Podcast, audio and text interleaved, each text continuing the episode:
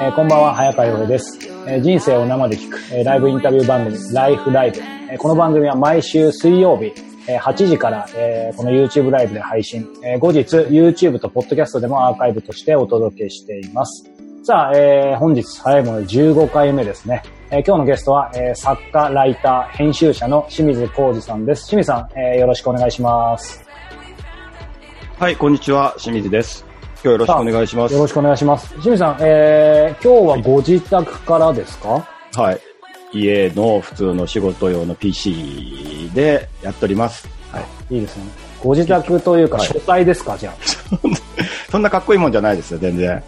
あの、やっぱりさっき、あの、仮想背景を設定しようとしたんですけど、あ。はいはいはい。えー結局できませんでしたね。でもね、バーチャル背景ってこれ個人的な意見です。結構難しいんですよね。でも結構僕やった方が、ズームとかでその、はいやった方みんなかっこいい。自然な感じになってました？そうそうそうそう。で、やっぱ僕もこんな生活感あるのもなんかどうかなと思って、僕も。僕も同じです。僕も仕事部屋詳細でこう見るとなんかいい感じに見えますけど、これ カメラ移動させたらもうちょっと大変な感じです。ああ、僕大大丈夫ですか？今、さっき横の方片付けましたけど、はい映ってないですか？大丈夫なはずなんでです。そう。僕とね、この清水さん、これ、皆さん、ちょっとマニアックな話ですけど、こう、ズームかける YouTube ライブやってる方であればわかると思いますけど、僕と清水さんは今、ズーム基本で見てますけど、うんうん。YouTube ライブだとね、若干ね、もっとね、広いんです、映る範囲が。隠したと思ったものにガサッと映り込んでたりするだから、わけですよね。清水さんは、隠したつもりの恥ずかしいものがね、大丈夫です。ないはずです。大丈夫です。大丈夫ですね。ファブリーズと雑巾とかもさっき一応前の方にやったんですけど、映んないようなところに。全はい然大丈夫です。はい。ということで、はいえー今日早速いろいろ話を伺ってきたんです。今日、はいよろしくお願いします。お願いします。えー、まあ、同業というとちょっとおおこがましいというか、いやいやいや僕よりもはるかにあの先輩ですし、実績もあれなんで恐縮なんですけど、ただまあ、広い意味ではね、やっぱり同じうん。取材がなりわいというかね、そして文章を書くというか。だから今日ね、プロインタビュアーの方にインタビューしていただくというか、はい僕もね、インタビューを仕事にしたりとか、また前回、あ前回ね、ラジオ番組の方に早川さんにゲストに出ていただいたりして、そうなんですよ。もともと僕がね、こう、清水さんとこう、ご縁いただいたきっかけがですね、広島 FM?HFM っていうんですかね。広島の FM 局の、えー本当ボーイズ、ちょうど1周年なんですよね。そうなんですよね。ちょうど8月の頭から始まって、まあ1年やらせてもらって、まあ毎週30分番組なんですけど。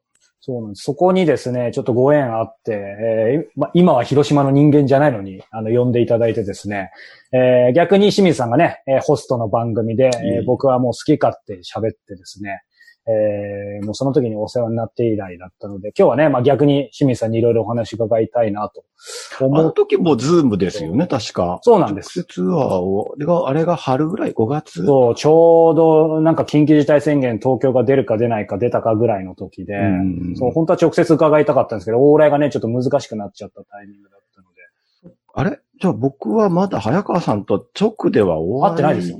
そうそう。あ、そうなんですね。でなんかあった感ありで、ます？その時、いや、あった感あります。なんかもう、多分何度かね、それで、その後メールでやったったり、はいまあその、ラジオで収録した、こう、ズームの内容を文章化、ブログノートってていうところに文文章にして、また確認いただいたりとか、多分何回かやり取りをしてるのがうんあるんで、あ、まだ会ってないんですね、お会いしてそうで。すもう僕はちょっと馴れ馴れしいんでね、すみません。いやいやいやいや、現代的だなと思いますけど。なんか、清水さんいやいや、清水さん面白いですね、やっぱトーク。そうっすか？いやいやいや、僕は本当今日は、いやしていただく方だからなんかいやいやね。ちょっとドキ新鮮ですけど、ドキドキです。清水さん、ちなみにご自宅からということですが、そうすると、えっ、と、差し支えな範囲で、えっ、と、今、どこですか？ご自宅、どこ？あ広島です。広島のどこですか？言える範囲まで。あ、広島のね、西区ってところですよ。はいえっ、と、僕まあ、広島駅の中心部からはい自転車で、僕、車持ってなくて自転車移動が今日なんで、いいですね。まあ、自転車で15分、20分みたいなところはいはいはい。ね。はい。僕ちなみに初めて広島に就職した時、西区の恋中ってとこに住んでたんですよね。濃いです濃いよ。同じ西区、西区同士そうですよ。なんですよ。うんでもなんか、清水さんがいるとかもっと良さそうな。いや、わかんないですもっと良さそうって言ったら。ら恋の人に怒られるか。そう、いやいや、濃いいや、すごい下町で。でいいですよね。はいはい。そうそうそうそう。ちなみに広島今日は暑いですか？えーっと、そうですね。本当だったらあれでしょ？今日から少し涼しくなるみたいなね。少し、うんうん昨日までがやっぱ35、6度だったって、もう、それが30度台前半になるんじゃないかなと言われていたんですけれども、うん。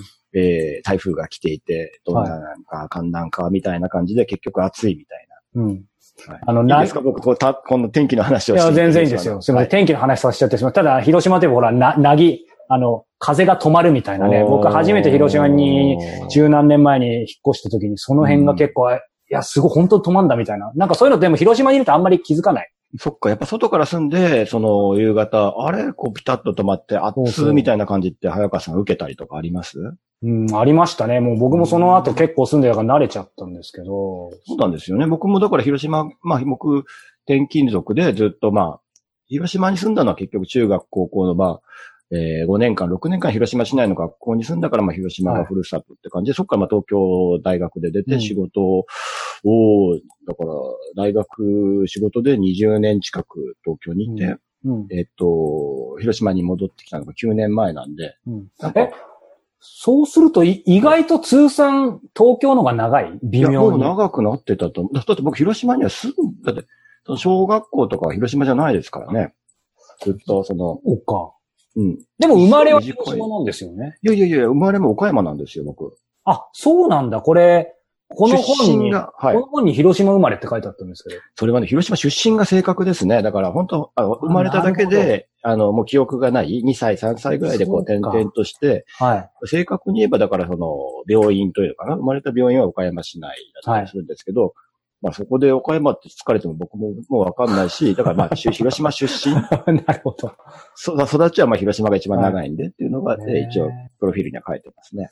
そうか。まあ今ね、ちょうどその、プロフィールに書いてあるけど書いてないというか書ききれない部分っていうの今、うんうんすでに少しずつ入ってってますけど、ちょうどやっぱり伺いたかったんですけど、こうこの YouTube のね、あの、紹介欄にも少し書かせていただきましたけど、やっぱりね、こう、作家ライター編集者という、このまあ、肩書きがあり、そしてもともとのところ大学卒業後雑誌編集者っていうふうになりましたけど、うんうん。そもそも、やっぱりオーソドックスに伺いたいんですけど、なぜ雑誌編集者ああ僕は、えっと、とにかく雑誌が好きだったんですよね。うん。本当に、まあ、僕が高校の頃というのが、はい。うん、だから、80年代中盤から後半というか、うん。まあ、田舎、広島だったけど、また住んでるとこはちょっと広島の田舎みたいなところで、うんで、また当時広島って言ってもまあ、田舎っちゃ田舎というか、あで、僕もすごいあの、音楽とか映画とかがやっぱ好きだったんですよね。うんはいはいはい。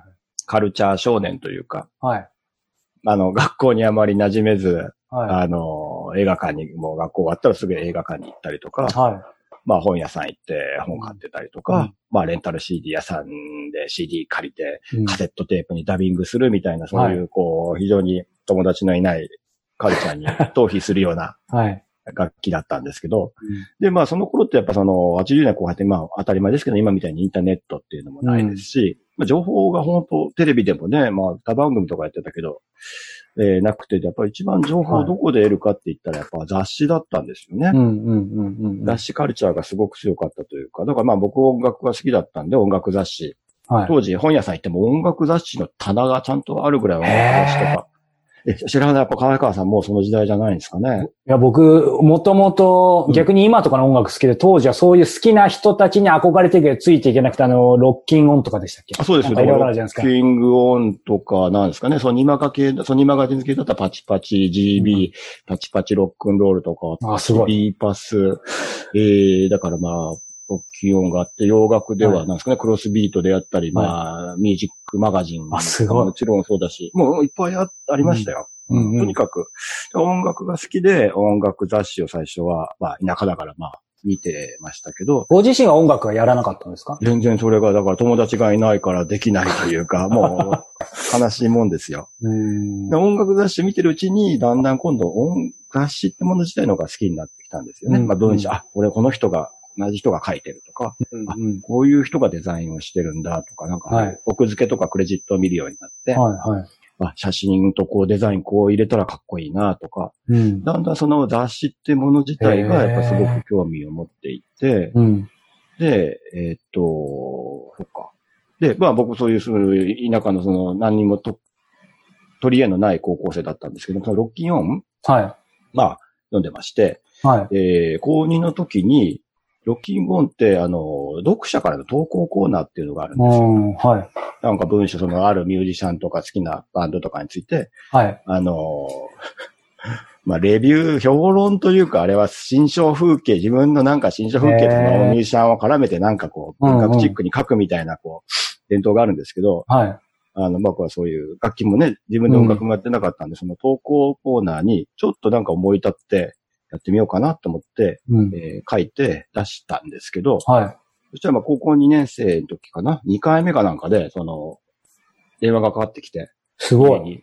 はい。おかんとこに、あんた東京のなんとか、ロックなんとかっていう人から電話かかってきたわよ、みたいな感じはいで、大慌てで、うんで、。まあ電話取ったら、ああ、うん君が清水くんかね、みたいな感じで、えー君なんかいい文章書くじゃないかね、今度の号に掲載するからね、みたいなことをへえ。で、だから初めて、えー文章が、そのね、原載ったんですよね。はい。それはちなみに何を表したような文章なんですか？何ですか？何か忘れちゃいましたけど、そのイギリスかなんかのその頃の好きだったロックバンドか、うんなんかそんな感じだと思いますけど、うん。あの、当時って、あの、今、まあもう もう30年ぐらい前になるからおっさんみたいですけど、当時ってあの、ワープロとかパソコンもないから、うん。あの、原稿用紙に手で書いてたんですああ、いいですね。作家ですね、まさに。っていうか 本当に原稿用紙に書いて、赤入れて、清書して丁寧にこう書いて、はい。あの、まあ封筒にね、郵送か。あ郵送です、郵送。あいいですねとかもないで、郵送でなんかみ、送ったら、で、まあ、ロッキーモンも多分買って、自分の文章がその活字になるうん。って、すごい衝撃的に嬉しかったんですよ。今ね、ワープロだからすぐね、綺麗に出せるじゃないですか。はい。自分の文章が活字になって、ちょうどその時見開き、一人見開き写真と一緒に、はで原稿で見開きでレイアウトされるんですけど、はい。で、まあ、広島県。その時は、個人情報もゆるゆるで、住 住所、広島県大竹市うんたらかんたら、清水浩二って、もろ出るんですけど、はい。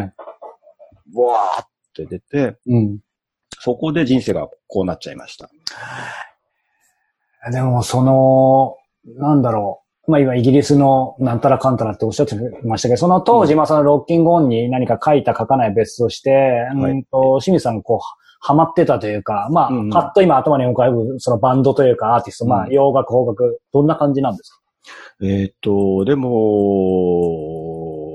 よう、いうイギリスの音楽に当時ハマってましたね。ニューウェーブというか、ポストニューウェーブというか、はいまあ、マニアックなバンドが多いですけど。はいそうですね。でも、その頃ってヨーロッパかな？あと映画とかもやっぱりはいフランス映画っぽいの見てたりとか、へーやっぱ背伸びしたかったおしゃれじゃないですか。うんまあだから人とは違うものを見てるぞっていう、うん俺はお前らみたいな、ビルボードじゃないぞみたいな、はいはいはい 僕は UK チャート見てるぞ。うんうん。そういう嫌な感じの子供だったんじゃないですかね。まあでも僕全然違い、ち僕はその当時そういうの憧れてたけど、さっきお話したようになかなか乗り切れなくて、逆になんか話聞くと羨ましいシーンですけど、うん暗黒ですよ。いわゆる黒歴史じゃないですか。完全に。じゃあそんなになんて言うんでしょう。うーんコミュニケーションをその誰か外部の、外部って言い方変ですけど、友人とかとなんかみんなでダベルみたいな、そういう感じとはちょっと違ってた感じ。一人に全入って。然そうですね。なんかまあ、一匹狼を気取っていたみたいな感じじゃないですかね。うんなんかうんうんうん、だから、早く東京に行きたかったし、東京に行けば、おしゃれでセンスが良くて、かっこいい友達に、まあ男子校だったっていうのもありますよね。うんうん高校の時男子校で、なんかもう、この街を、この街早く出て行ってやるぜ、みたいな感じでしたよ。うんそれって、なんか、まあ僕は、まあほぼ東京というか横浜なんで、なんかこうこういう発言するとなんか、あの、感じ悪いって言われるかもしれないですけど、あえて聞きますけど、はい。なんかそのいわゆる東京に出たいみたいなのっていうのは、まあ僕の周りでもやっぱりその東京以外の人から方向に来た人間ってやっぱりそういうのあるってみんな言うんですけど、やっぱりあるんですか？単純な、なんか知りたい。ありましたね。なんかめちゃくちゃ、だから変なんだし、それしか、だから大学とかはそれのための理由ですよね。うんあ、だからもう僕東京に行って音楽雑誌の編集者になるんだって思ってましたから、それあ、すごだからもう、もうそれで、だからあれですよ、最初の、まあ成功体験って言ったらあれですけど、い。うんね、何のこう自分、高校生で何もこう、とこう取り柄がなくて、はい。何したらいいのかなとか思ってるぼんやりした高校生が、まあ、ちょっとそこでね、なんかこう、君いいの書くじゃないかねとか言われて、うまあ、こうね、ざ雑誌に載ったっていうのがやっぱり嬉しかったんでしょうし、ああ、自分はこれだったらやっていけるのかなって、なんかこう、一縷の光みたいになったんでしょうね。それで、まあその雑誌出版するんだったらやっぱ東京だし、うん東京行きたいなと。それ、その時の最初に乗ったものって今持ってるんですか？えーっとね、実家かもしれないですね。今ここの部屋には段ボールでも、うんないかな。めちゃくちゃ恥ずかしいですよね。10、だから6とか17の時。うんだから、それ、一応、だからそれお金もいただいたんですよ、それ。ええすごい。うん、なんか、そんな、高校生にとってみればね、すごくいいお小遣い。いわゆるハガキ職人でラジオにちょっとは乗ったとかっていうのより、そういう意味ではすごいですよね。うん、だからそうですね。ギャランティーも、なんか現金書き留めみたいなのが送られてきて。そこもまたリアルでいいですね。そうなんです。だから、一応ライターデビューは16か17とか。すごいなぁそううんそこでこう、そういうふうになんかご自身の中で、まあそういう意味では一つまずターニングポイントだったと思うんですけど。そうですね。うんその時は結構いい意味で、なんでしょう、今の話でいくと、じゃあもうそっちの道行く、そして東京行く、それを前提に大学行くみたいなスパンスパンスパンってなんか見えたんです。見えたって決めたんです。だからもうそれしか見てなかったっていうか、で、あんま迷いはなかったですね。もう純愛というか、うんうんうん、もう雑誌の編集者、音楽雑誌の編集者になりたいな、だし、俺はなれるだろうというか、うんなんかや変な自信はあったと思いますけど。うんなんか、それこそ、こう、ご両親とかうん。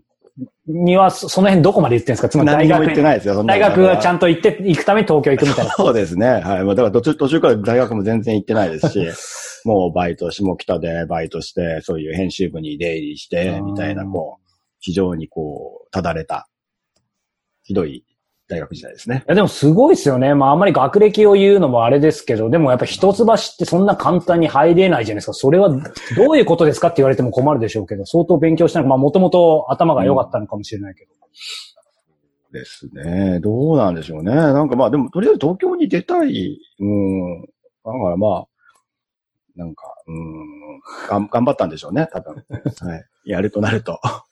そして、じゃあ東京行って、今、まあ、下北なんかの話も出てきて、なんかもう、もろ、ある意味理、理想通りのなんかそういうカルチャーの世界にどっぷりっていう感じでした？うん、そうですね。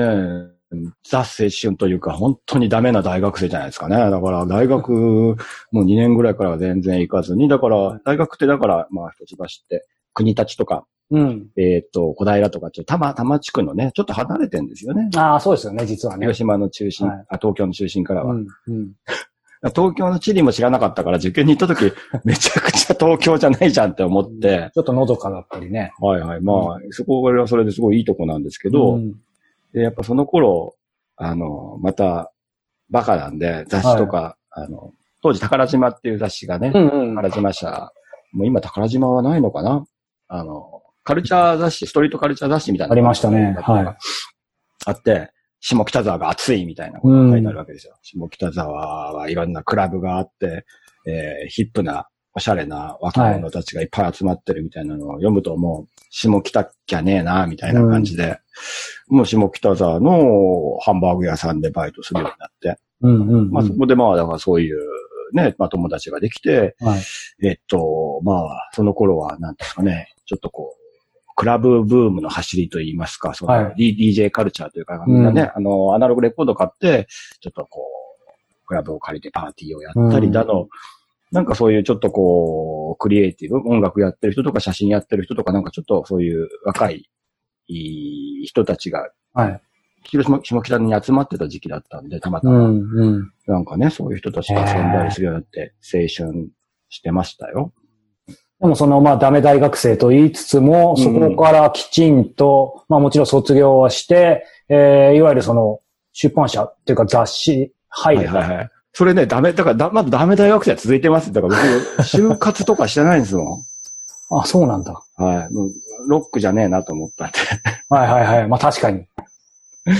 あのーだから、ね、皆さんきっと、あの、なんですか、リクルートスーツなどとか着てね、きっと、一橋だったらなんか、いろいろこう、観光庁とかね、いろいろそうですよね。銀行とか多分ね、うん。まあ、僕大学も行ってなかったし、もうハンバーグ屋で皿洗ってましたから、そうです。ね。なんかそこで、だからクラブとかで、そのなんかフリーペーパー自分で作ったりとか、友達で作ったりして、でそこでたまたま知り合った出版社のその、うん、それもまだ商業出版社とも言えないレベルで、その自分、それも、まあ僕らよりちょっと上の、えー、3つ、はい4つぐらい上のお兄さんたちが、その、自分たちで冊子作ったりしてたのの手伝いをするようになって、っていう感じ。だから最初僕、家がない中でそこに入って、だから月給4万円とかいろいろこう。すごいな、それ。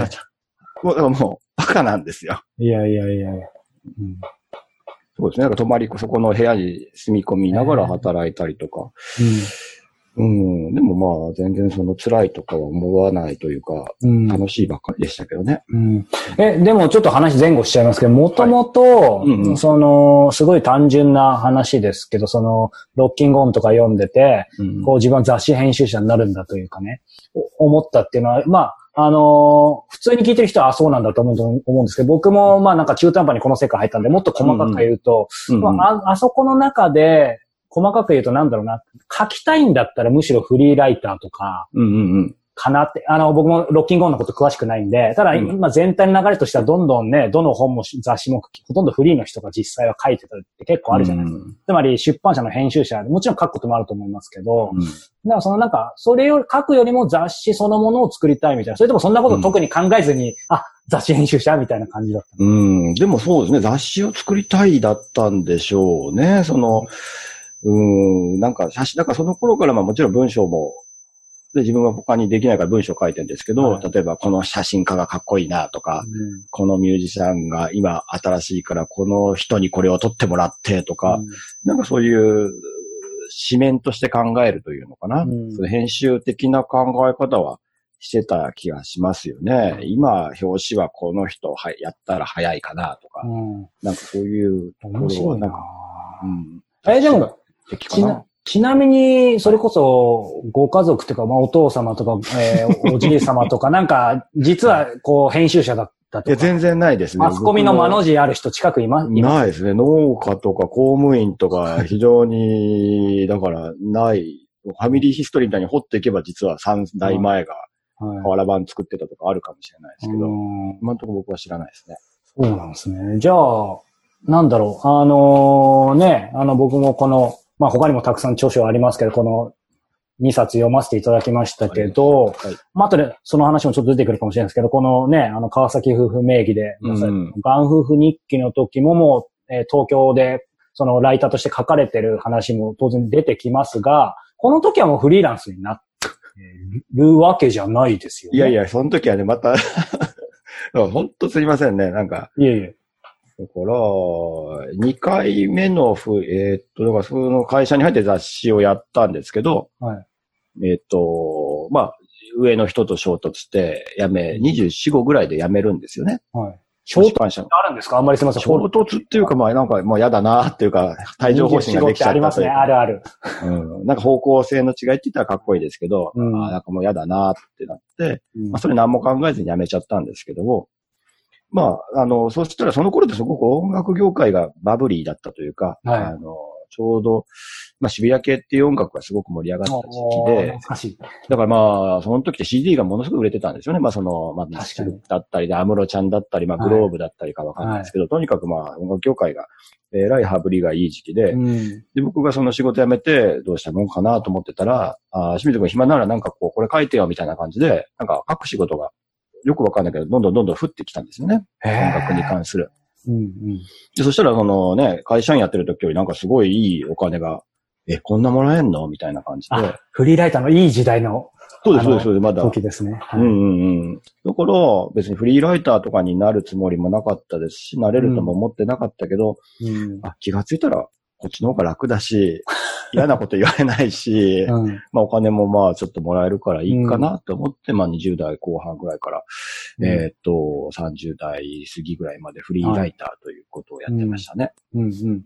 じゃあその時もまあ音楽中心とはいえ他のジャンルもこうオファーがあれば書くこともあった？うん。基本音楽中心ですけど、そうですね。書籍だったり、うん。だからまあ映画とかもちらっと書いたかな。その、あの俳優さんとか女優さんとかのインタビューとか、まあ何でも便利屋みたいなもんです。まだだからその頃雑誌も、音楽業界も調子良かったし、雑誌業界も調子良かったんで、うん。なんか多分僕みたいな若くてフラフラしてる人間が、こう、仕事もらえる隙間があったというか、うん。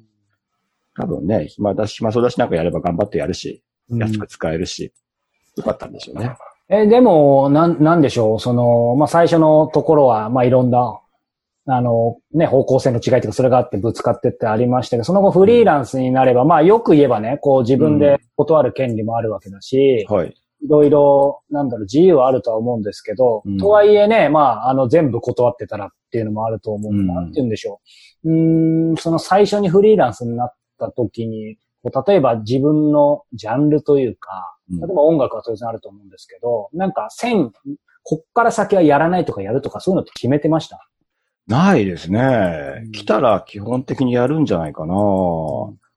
でもそれはその後も続きますけど、あの、これ、できるって振られたら、できなくてもできるって言っちゃいますよね、とりあえず。素晴らしい。うん ああ、得意です。えーとりあえず。うんうんうんで、後でなんとかこう、頑張って、バーッと勉強したりして、帳尻を合わせてるのか、まあ合わせられてるかどうかわかんないですけど、うんとりあえずなんか何でも、あはい、はい、わかりましたって、ほいほいやってましたね。じゃあ、その辺、ただ、今、今に比べたらやっぱりかなり、あの、基本音楽とかあるにしても、なんか、えっ、と、何が言いたいかというと、そのに、そのフリーランスの時代、もう、これ人生で一回しかないみたいな、なんかものすごいうん。お面白い取材したことあります？取材とかジャンル。面白いジャンルですか？おー取材、うーん、まあそうですね。なんか、バブリー、ちょっと最後、だから本当音楽とか、はい。私が最後のバブルというのかな、いい時代ではあったから、なんか海外に連れてってもらったりとか、えー、どこ行ったんですか？えっと、シスコかな？サンフランシスコにあるミュージシャンにくっついてって、えー、バブリーだな、本当でしょ？だからそれなんか取材って言いながらも結局なんか最終的にはなんかちょろっとだけ書いただけで多分なんか、なんか面白そうだから清水くんも一緒に誘っちゃおうよみたいなぐらいで多分です、か？うん、なんか3泊か4日ほぼ観光してて一緒に。最高じゃないですか。今だったら全部ズームになっちゃいそうですよね。確かにそうですよね。別にこのコロナ関係なくてもなんかコスト削減で。そうですよ。だから昔ってそれなんかね、よくわかんないけど海外レコーディングとか多分ね、うん根本そのあった時代でしょうからうん、箔をつけるためだけに別に日本でもできるけど。うんうん。でもその、そこで、えっ、と、ちょっと僕も職業柄細かく、あの、知りたくなるんですけど、そこでフリーランスになって、でもその後じゃあもう一回会社に入ってる？そうですね。だからそこで小説一回さ、もう細かくいくとそうそう、そうなん。そこも聞きたかったんですよ。14年ぶりに小説を、あの、ね、あの、いいねこのこの本が出た時に、はい。その、えっ、と、その前のボボンちゃんですね。はい。以来14年ぶりって書いてあって、僕がなんかいろいろ下調べしたときに、ん待てよ、フリーランスで独立して、えっと、する前、した後に小説、んよくわかんないみたいな。そうなんですよね。この辺やっぱりちょっと気にになります、職業柄あありがとうございます。そんな丁寧に。だから30になった時には20代後半にだからフリーやって、はい。もうイケイケどんどんですよね。若いし、はい仕事もなんかこうバシバシ来て、うんもう、生きがってる時代ですから、もう音楽ライタートップ取ったるで、みたいな。おーいいっすねでもまあその、まあ20代それでバリバリやっていて、はいでも30ぐらいになるときにでもそれで煮詰まってくるというか、煮詰まるね。うんやっぱ、音楽、俺30代になっても音楽しか書かないのかなというか、音楽ライターやってるのかな。なんかまあ音楽ライターっていう世界がすごい狭い世界に見えたんでしょうね。はいなんかこう、30前にいいのかなっていうふうに考えるようになっていって、で、やっぱそのまあ文章、ライターだったんで、うんうん、一番そのライターのこう、究極というのかなって、なんだろうなと思う。なんかチャレンジするとしたはいらなんだろうなと思ったら、やっぱりその、ゼロから、ね、す世界観が全て作れる小説っていうジャンルがやっぱり、文章表現の中でやっぱり最強なのかなというふうに思うところがあって、うんちょっと30歳になった時に、もうフリーの仕事、もう僕辞めますって言って、すごい。もう、一回だからもう、すいません、もう、これフリーをやめて、小説家目指しますって言って、すごいな。ここ、こっから聞いた人フリーやめますったらどういうことっていうふうに普通思っちゃいますけど、つまり小説家宣言ですね。そうですね。いや、やり、もうバカなんですよね。だからそれで、すごい、すごやめて、い。えー、なんかコツコツ書き始めたんですよね。うん。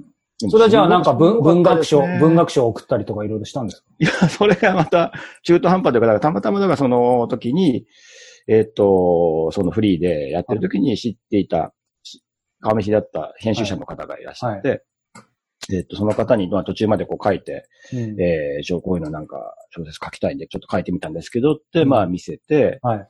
そしたらまあ、ああ、なんか、頑張っとるね、やってみたまえみたいな感じになって、その、すごいな。っていう最初の本をはい。出していただけることになったという、は非常にシンデレラというか、運がいい人間ですね。い。し清水さん、さらっと、なんか遠慮気味にというか、小さい声で言いましたけどね、この、ボン、ボンちゃんっていう本ですよね。はい、こちらです。うん。そして、小学館からですよね。だから、たまたま、というか、凄すぎじゃないですか？さらっとたまたま全然売れなかったですよ。全然売れなくて。で、もう、だから、もうちょっとだからそこで細かく話をすると、はいで、まあ、やっぱ本を小説書くっていうのが、まあ、本を、自分の本を出すっていうのが、やっぱちょっとライターになった時から一つの夢というか、うん。で、まあ、あ、出してくださるってなって、あすごい夢が叶うって言って、まあ、頂点というかね、はい。まあ、よかったなとやめて2年、うん3年書いてたけどって思って、で、まあ本が出て、うん。書店回りをするんですよね。あーはいまあ、こういうの出ました、みたいなもう。著者、作家ですからね。いや、もう本当そんなんじゃないですけど。いやまあ本当にで、で、出て、もう最初によく覚えてますけど、渋谷のパルコブックセンターですけど、はい。まあ渋谷からね、もう、で、あ、こちらに置いてありますよ、みたいな感じでね、書店員さんが案内してまあ出たばっかりだから一応平積みのこう、中に、はい。一応一一冊か二冊かこう、ちょこっと置いてあるんですけど、はい。なんかね、その並んでる本の、本の平田に並んでるのが他が確かね、しあのーあれですよ。もうすごい人ばっかり並んでたんですよね。すごい人。えーだからもう文学のつわものの人ばっかり、その、並んでて、えーっと、うん。ちょっと名前今ど忘れしましたけど。まあでもそうそうたるようなね。そうです、そうです。その中に自分をまあ書いた本が並んでて、だから、まあその時にね、すごくハートが強い才能のある方は、よっしゃ、俺ここでやったるでって思うんでしょうけど、僕はその見た瞬間に、ここでは俺は勝てないなと思ったんですよ。そうなんですか。うん、やっぱり、まあ自分も好きで読んでる方とかいっぱい並んでいる中に自分の作品が入った時に、ああ、自分程度の能力というか、才能では、ええここでは、だからあれですね、多分、高校を卒業してプロに入った人がプロの本当のうん。凄さを、スイングとかを見て、へえ、みたいな感じで思う感覚というか。それうんで、でもなんて言うんでしょう。今ね、まあその本は売れなかったんですよっておっしゃいましたけど、うんその自分には厳しいっていう今おっしゃった、その、なんかタイミングがその本が売れる売れないとかっていうよりも今の話でいくとビジュアルとしてね、あの、うんわかりやすく言ってくださいましたけど、そのそうそうたる顔ぶれのところに並んでた時に、うん。うん、なんとなく直感的に感じたのか、なんか単純に名前負けしたってわけじゃないでしょうから。いや、でもそれ、なんあ、でも確かに、だから本当林真理子さんとかその辺と並んで、まあ、例えば、まあ同じ時期に出たから、うん。で、やっぱそこで多分、もう自分がビビっちゃったんでしょうね。まあ名前負けかもしれませんけど、そこでうん。自分を信じられるかどうかというのかな、自分の力というか、まあ、じゃあその、じゃあ小説を書く能力かわからないですけどね。じゃあ、なんか、その、例えば売れたから売れなかったからとか、誰かにこう何か言われたからとかじゃなくて、自分で、まあ本当になんかもうそ、そういう、その瞬間に悟ったみたいな感じなんですか、うん、そうですね。その本並びの中に、その林真理子さんとかがいる並びの中に自分が入った時に、あ、俺はここでは無理だってなんかこう直感的にバスッと来ましたよね。怖いなというか、こんな人たちと戦える人間ではないなということを。うん。じゃあなんかもうそれはだからなんでって言われても困る、困るわけですね。もうそう思っちゃ、感じちゃったってことですね、直うん感多分だからこ心がもう負けてたんで、負けちゃこで負けちゃったんでしょうね。そこまで自分を信じきれないというか、自分の、うんじゃあ小説っていう中でまあ、初めてね、ちょ初めてか長い長編として初めて書いたんですけど、うんうんどうだすげえだろいつか続ければ俺売れるぞって自分の才能か何かは、ね、信念かわからないですけど、うんそこを信じられる強さが自分にはなかったんでしょうね。でもこれね、あのまあ、その話、詳しく聞いたらそれだけ長くなっちゃいますけど、このボボンちゃんっていう本は別に音楽と関係してる小説なんですか？関係はしてない。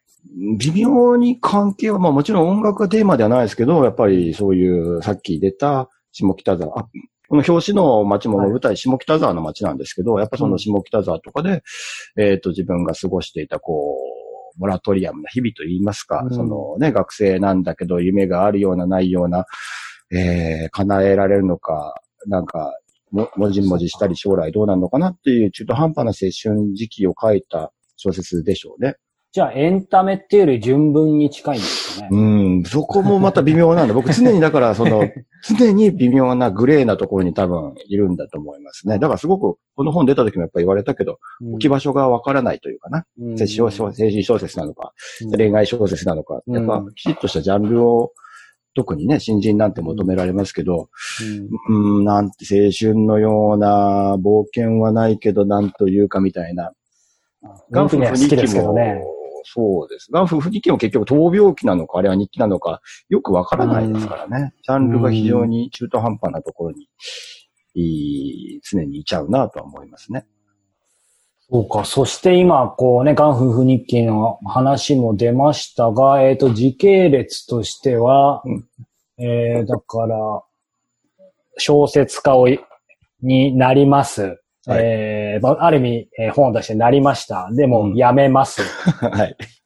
だから、それは結構もう1、2年であっという間に書いてデビューしてやめますみたいな。まあ、やめますとはさすがに宣言はしてないわけですよね。そしてその後ももちろん出してますし。心がもう次を書く、こう、モチベーションがこう、全くこう、うんまあ、ビビって触れないみたいな感じですよね。うんその、自分のバッティングもわからなくなってるし、うんやっぱり気持ちがもう負けてるからもうバリバリ行くぞみたいなことにはなんなくて、やっぱ気持ちが、でそこで、だからね、どれからどうし、だからそれで、やっぱりもう、極端なんですけど、やっぱりもう、まっとうな、えーふ普通な生活がしたいって言ったらすごくありていですけど、えー30代もうね、中盤ぐらいになろうとしてましたんで、あの、にもう一回就職して編集者、職業編集者になるというか、うんうん。ちゃんと給料がもらえて、えーできれば家庭も築けるような、こう、ささやかな 暮らしを目指すという方向に急に、えー人生の方向性が、えー変わったところがありますね。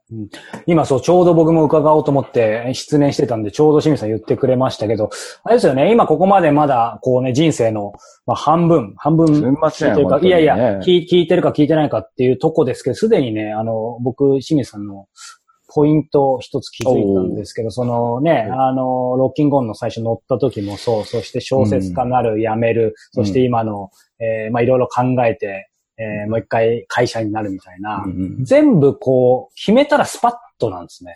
そうなんですかね。そうなのか。まあもちろんその間ね、何ヶ月かうじうじする時間はあると思いますけど、どうしようかなっていう、まあその移行期じゃないですけどね。はいうん。だからそういう意味ででも、は、まあ極端なのかもしれませんよね。その、そうっていうか、いい時はもう、もう小説家目指すぞとか、そのね、うん雑誌出編集者目指すぞってはあって言うけど、あ、ちょっとダメかもって思うと急にやっぱこう、うんその辺のやっぱりこう、うん、メンタルが弱いな。いやいやいやいや、弱かったらこんなにできない気も。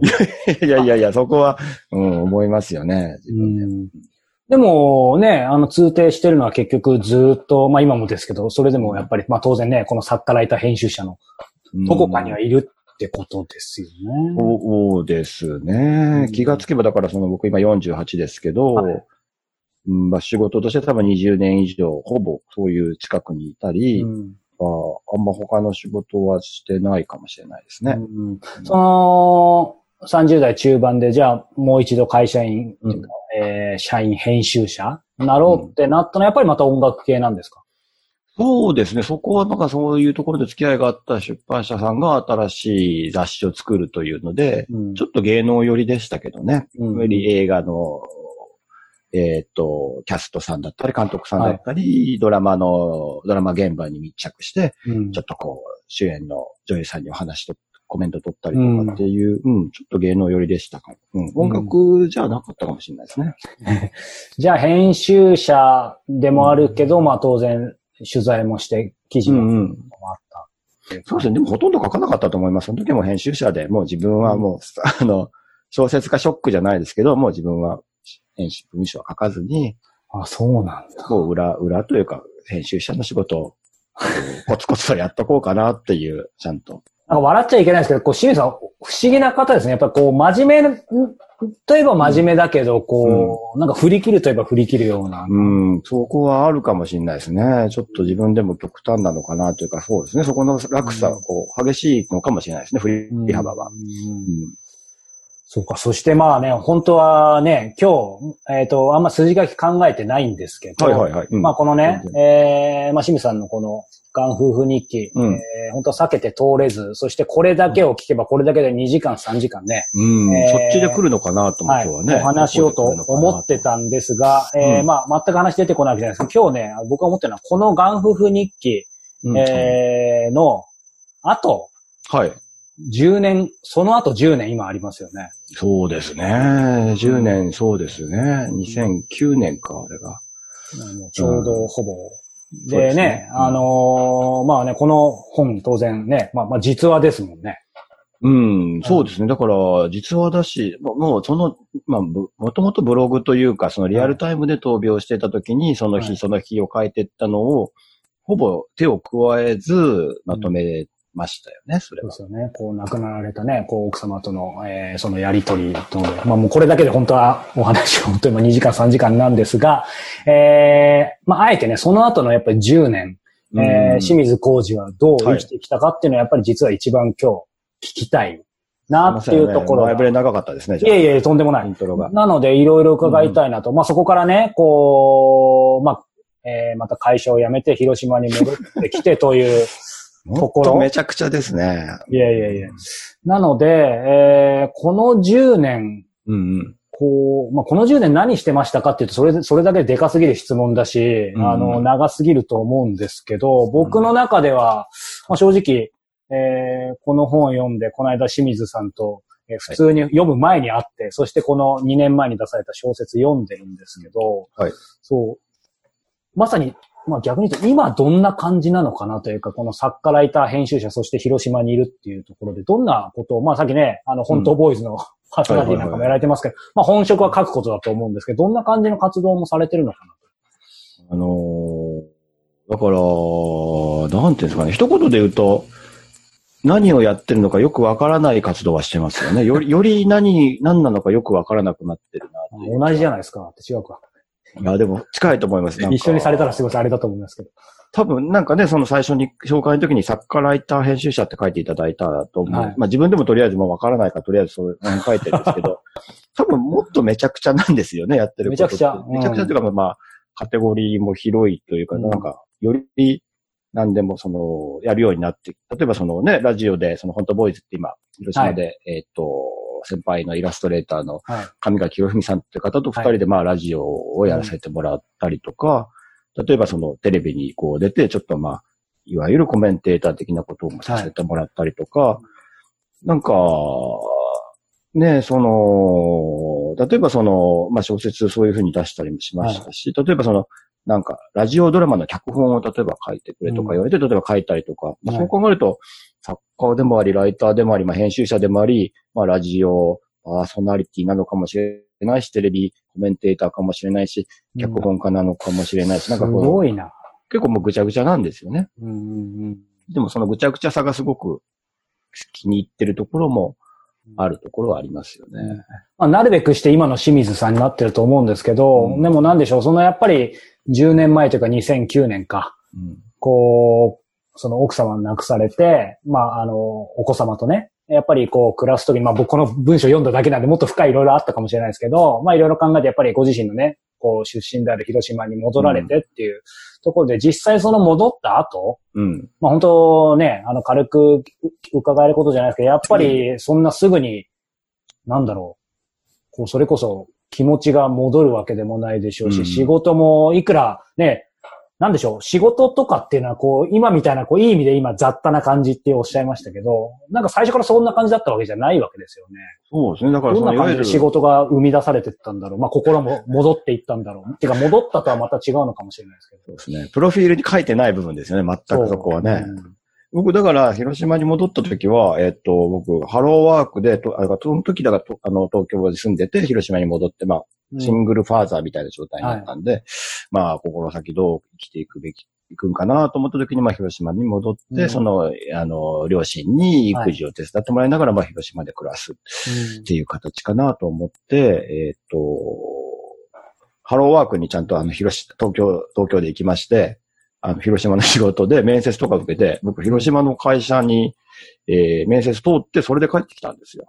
あ、そうなんですか？じゃあまた会社員を広島最初やろうとしたんですよね。それはやっぱりマスコミ、メディア系？いや、マスコミとかだから、その、だ地方でそんな仕事きっとないだろうと思ってたから、どうしたもんかなと思ってたんですけど、そしたらたまたまこう、ある、えー、なんですかね、通信教育みたいな会社が、はいこう、なんかその、出てて、うん。職募集みたいなのが出て、えー、なんかこう、申し込んだら、こう、こう通通ってですね、だから、あ、仕事も見つかってうん、これで取り、もう僕はこう、子供、子供を育てるためにサラリーマンとしてこれからは、粛々と、うん。あの、広島で生きていこうとうん。思って広島帰ったんですけど、はい。あの、会社が嫌で嫌でね、また。会社が嫌で嫌で、半年持たずに、あの、またメンタルを壊しましてですね、うん。やめることになってですね、もうどうしようもないですよね。知らぬ間になんか会社とか組織には属せなくなってたのか、それか真面目な質問というか、い。ね、あのーこの聞き方が適切かわかんないですけど、やっぱりそれこそね、やっぱり完全にそのメンタル当然戻ってたわけじゃないでしょうから、なんかそういうのも相まって会社がなのか、まあなかなかこうだ、白黒はっきり言えないかもしれないですけど、振り返るとどうなんでしょうね？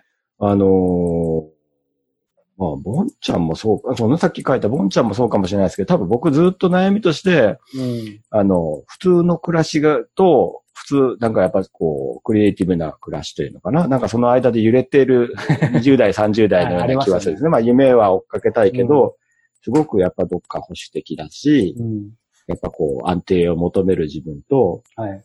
なんだよそんなのっていうこう、ロックンロールな自分がこう同居しているというか、やっぱこう、安定した生活してるとなんか、もっとこう暴れたいというのかな。ありますこうチャレンジしたいと思うし、チャレンジしてる不安定な生活してるとやっぱ非常に安定を求める。その繰り返しが多分、ね、就職したりフリーになったり、うん。えー小説にチャレンジしたりっていう、こう、奇跡を描いているような気がするんですけれども、うん。でもどっかしら、僕は結構すごく常識人で、結構人と合わせられる人間で、どんなものにも対応できる人間かなという、これまた根拠のない自信はあったんですけど、その会社入ったら全く対応できなくてですね。ねえ、もう、だからその頃も40ぐらいのもう、ロートのねおじさんがやっとこう、正社員で入って、うん。頑張りますって言ってやってるんですけど、全然仕事もできないし、朝の掃除とかもなんか、はい、みたいな感じで、あこここうなんですねって若い子とかに教えてもらいながらも、全くまあ、そこの会社との相性が悪かったのかもしれませんけど、まあ、ずれてずれて、だからちょっとした適応障害気味というかね、僕はでももうそこで、この子供を二十育てるまで20年間働くぞ。って思って、えー、なんとか頑張んなきゃ、合わせなきゃ、うん。できるようになんなきゃと思ってたんですけど、まあ、空回りを続けた末に、もういけませんっていう形になりまして、いや、でも、は、半年？半年、いや、さ、うん、半年頑張ったかな ?5 ヶ月ぐらいですかね。そうですね。まあでも僕が頑張りましたって言ったら殴られそうですけど、いや、すごい、はいすごいですよ。だって僕、あの、ついこの間40になったばっかなんですよ。はいはい。で、今もう起業して11年だから、はいはい。比べるのもあれですけど、あの、やっぱり多分40で 会社入って無理だと思う。無理ですかね。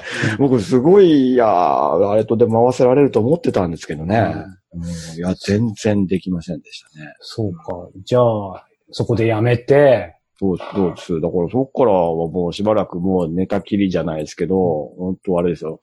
いや、本当抗うつ剤とか飲んでましたしね、安定剤とか飲んでましたし、まあきっとその闘病の時の疲れもあったし、あるでしょうね。はいまあいろんなショックをありながら、やっぱまあ広島に帰ってきてやるぞ、それでもやるぞってなったけど、やっぱ無理でもう、もう無理みたいな感じに多分。うん。うん。うん、だから結構、まあどこででも逆に言うと開き直ったところもあったというか、結局もう、えー、組織に入っていろいろやるのも嫌だなっていうか、やっぱまあ、書くことで生きていけたら、まあ、ちっちゃい、まあ貧しくてもいいから、書くことで生きていけたらいいな、みたいな気持ちにちょっとなったんですよね。組織に入ろうとして、結局自分がその、うまくできずにこう、ぐちゃってなっちゃったんで。うん。そこからまあ少しずつその、お仕事をもらえたりして書く仕事も、まあ、いわゆるまたフリーライターってところに落ち着いたところはありますね。そうするとやっぱりこう、なんか積極的なとか、こう明るい感じではないかもしれないですけど、まあなんかくしくもまさに、だから40前後というか40、41とかで不惑な感じになったわけですね、ある意味。そうです。そう考えれば、そういう、その、一回大ショックで現実の厳しさというか、うん、己の至らなさを痛感するような、一、うん、回その、会社員させてもらって、できない。うん、自分は うん、っていう現実を目の当たりにして、もう開き直るしかなかったというか。うん。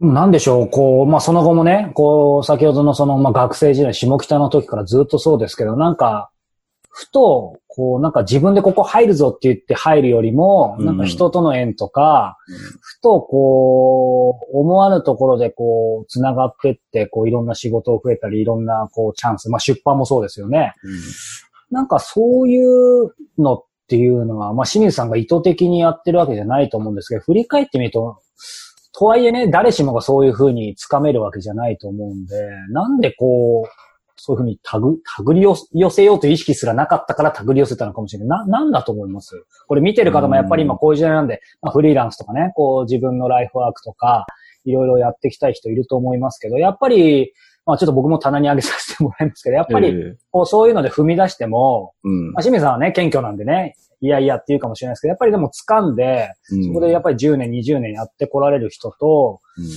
うん、どっち、別にいい悪いじゃないんですけど、でもやっぱりそこは掴めずにっていう人もいると思うんですけど、その境目というか、うん、まあ自分自身のまあ成功失敗も含めて振り返るとどこにあるんですかね。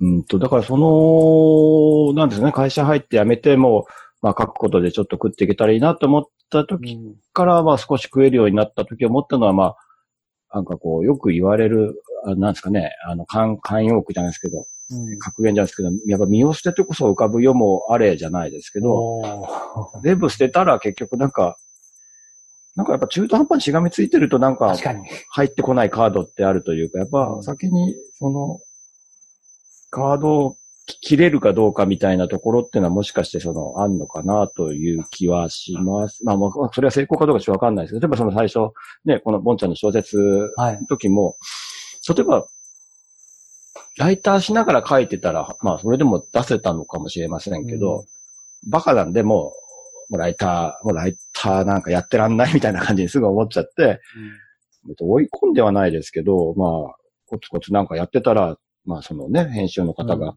声かけてくださってっていう、なんか、逆に空っぽになった時の方が入ってくるというか、その、次が見えてくるみたいなのもあるのかどうか、守ろうとすると逆に動きがなくなるのかな。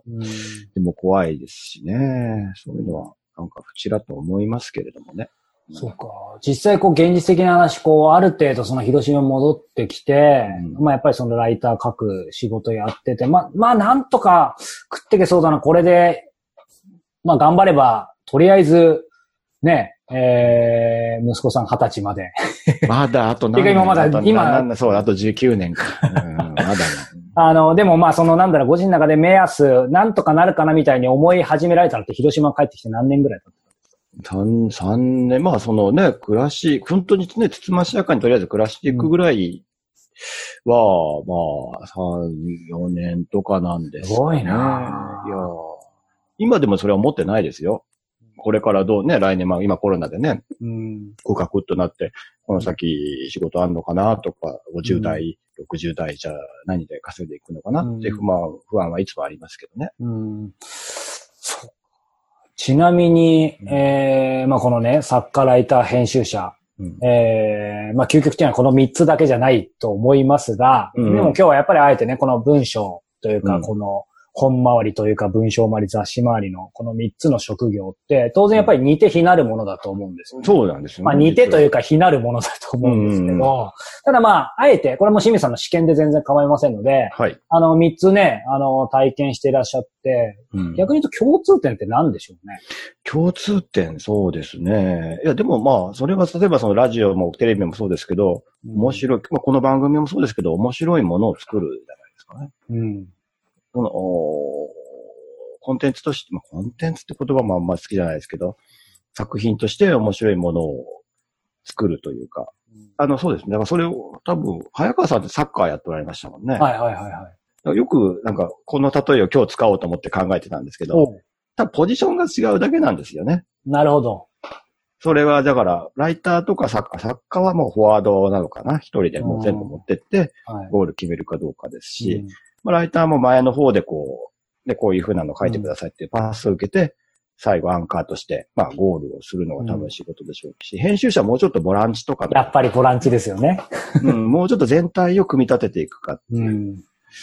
だから、ね、その、今日サッカーやろうぜって言った時に集まったメンツを見て、あ、このメンツだったら自分はちょっと今日は、じゃあ、センターバック、後ろの方守ろうかなって思うし、前がいないんだったら、じゃあ、うんフォワードやった方がいいかなと思うし、うんなんかそのポジションの違いだけで、結局やってる遊びは非常に近いのかなという気はしますよね。うんでもそうか、それこそもう、一言で言えないでしょうけど、でもそのいずれにしても面白いことをね、面白いものを作るっておっしゃいましたけど、その清水さんが言う面白いっていうのは何、何なんでしょうね？その面白いに共通すること。非常に共通するか。それもね、すごく思いますよね。多分、自分ではその癖がないように見えて、例えば書いてる文章も癖はあるでしょうし、面白いのツボっていうのは、多分僕なりのツボっていうのはどっかで通して出ちゃってるんでしょうし、うーん、なんか、答えになってるかわかんないですけど、やっぱはい。最近思うのは結局僕はね、さっき言ったみたいに、あの、雑誌であったり音楽だったり映画だったり、うん。文学だったりいろんなものにこう、こう、報われない10代なり、20代なり助けられてきたんで、やっぱなんか、そこをちゃんとお返ししたいなというか、そこで受けたクオリティというのかな、のものをちゃんと出す側で、えー、受け渡したいなという気持ちだけですよね。うんでも、こう、なんて言うんでしょうね。その、面白いという、うん。ね、誰もが聞けばわかるけどわかんないみたいなね。うんだから得体知れないというか、抽象的なものって、これどうでしょう？実際もうずっと業界に長くいて、うんうんうん。僕なんかも小説家の方なんかによく聞くんですけど、やっぱり、いろんな人にはぶっちゃけそのベストセラーなんて、こう、出し方わかんねえよとか、わかんないでしょうね。最近小説はますますわかんない。ね、ご存知かもしれないですけど、やっぱり AI とかがね、アメリカのこう、新聞とかに出るともう AI がそういう、なんだろう、ベストセラーとかの出すパターンを全部解析してみたいな、まあそういう本もありましたけど、なんか、そのうち出せるようになるって言いますけど、なんか過去のやっぱ感動のパターンをある程度こそうそうそうそうそうう咀嚼して、で、まあね。うんって言いますけど、まあ僕の周りの作家さんなんか聞くと、うんいや、それはって、まあ作家さんとしてもそれは嫌なのもあるんだけど。こ認めちゃうとちょっとね。その辺ってどう思います？将棋とかチェスではもうだって AI が勝っねそういう、まあ、そういうね、論理的な勝負になると勝てないでしょう。うんクリエイティブ、そうですね。でも、そこを負けちゃうともうなんかね、じゃあ、じゃあ文学だけじゃなくて、じゃあ絵だったりね、映画だったり、音楽だったり、じゃあ過去の名作をインプットしてできちゃうとなると、うーん、もう、本当ね、ごめんなさいって言うしかないですよね。AI 様に全部ひれ伏すしかないのかな。感動するかな。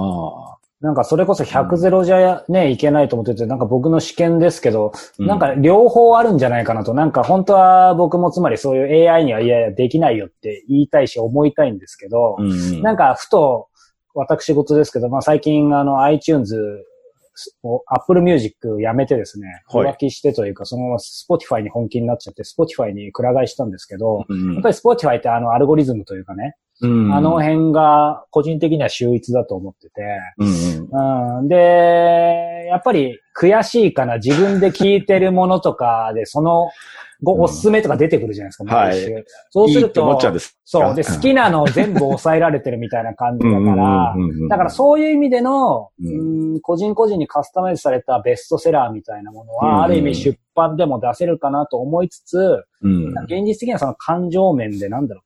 いわゆるやっぱり音楽も本もそうだと思いますけど、偶発性というか、うん、偶然出会う。例えば書店も Amazon で自分で探すんじゃなくて、書店に行って偶うん然普段全然ね、えー、興味のないものを知ってその世界が広がるみたいな。うんそういうものは、なんか AI にはできないんじゃないかなと思いつつ、でも確かその AI の出版の方にもそういう偶発性も AI で出せるみたいな。まあそうなんでしょうね。だって今、最近やっぱ、あ、そうです。広島ですもんね。ほあの、はいこのつい、だから8月いっぱいで、広島本通りってあるじゃないですか。はいはいはい。あ、本通りから本屋がい、あの、最後の本屋が消えたんですよ。本当ですか？だから路面店が、まあほはい広島の中心街のろ、あの、目抜き通りから路面店としての本屋がなくなったっていうのはちょっとニュースになっていて、えまあ、そのビルの上の方にね、はいあの、大型書店はまあ何軒かあるんー、ですけど、あーありますね。はい。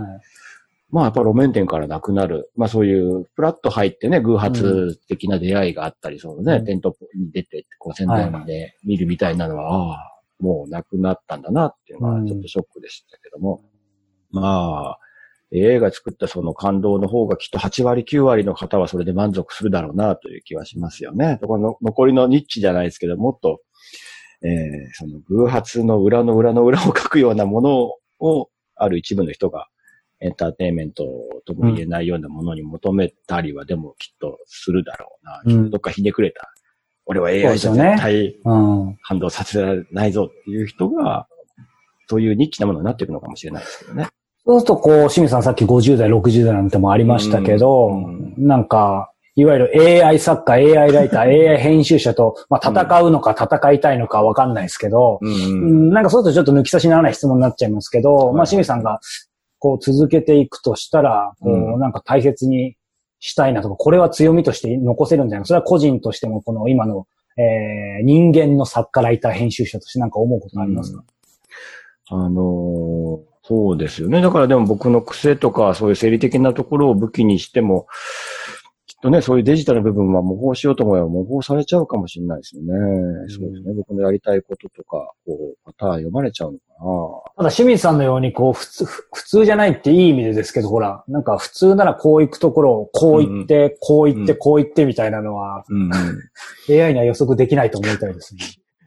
まあきっとでも僕なりのアルゴリズムでこう動いて48年間、旗から見たら多分動きははちゃめちゃなんでしょうけどね。実は規則性があるかもしれないと。かもしれないですよね。嫌なプログラミングがされてこういう人生を送ってるのかもしれないですね。はるかさんって今よ40でしたっけ？40成り立てです。あ、なるほどね。はい僕今48で、はい。えー、なんかね、だからあれですよ。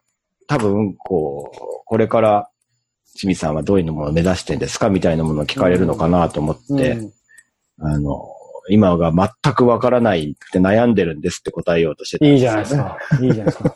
すごいの迷ってんですよ、今。迷うということは選択肢があるということですね、いくつか。うーん。なるほど。そうか、選択肢、うん、どうしたもんかなっていうか、なんか、うーん、ぼんやりした戦略択肢があるんですかね。なんか、すごい迷って、だからいる時期ですね。多分その30代の時にその、あの、うん。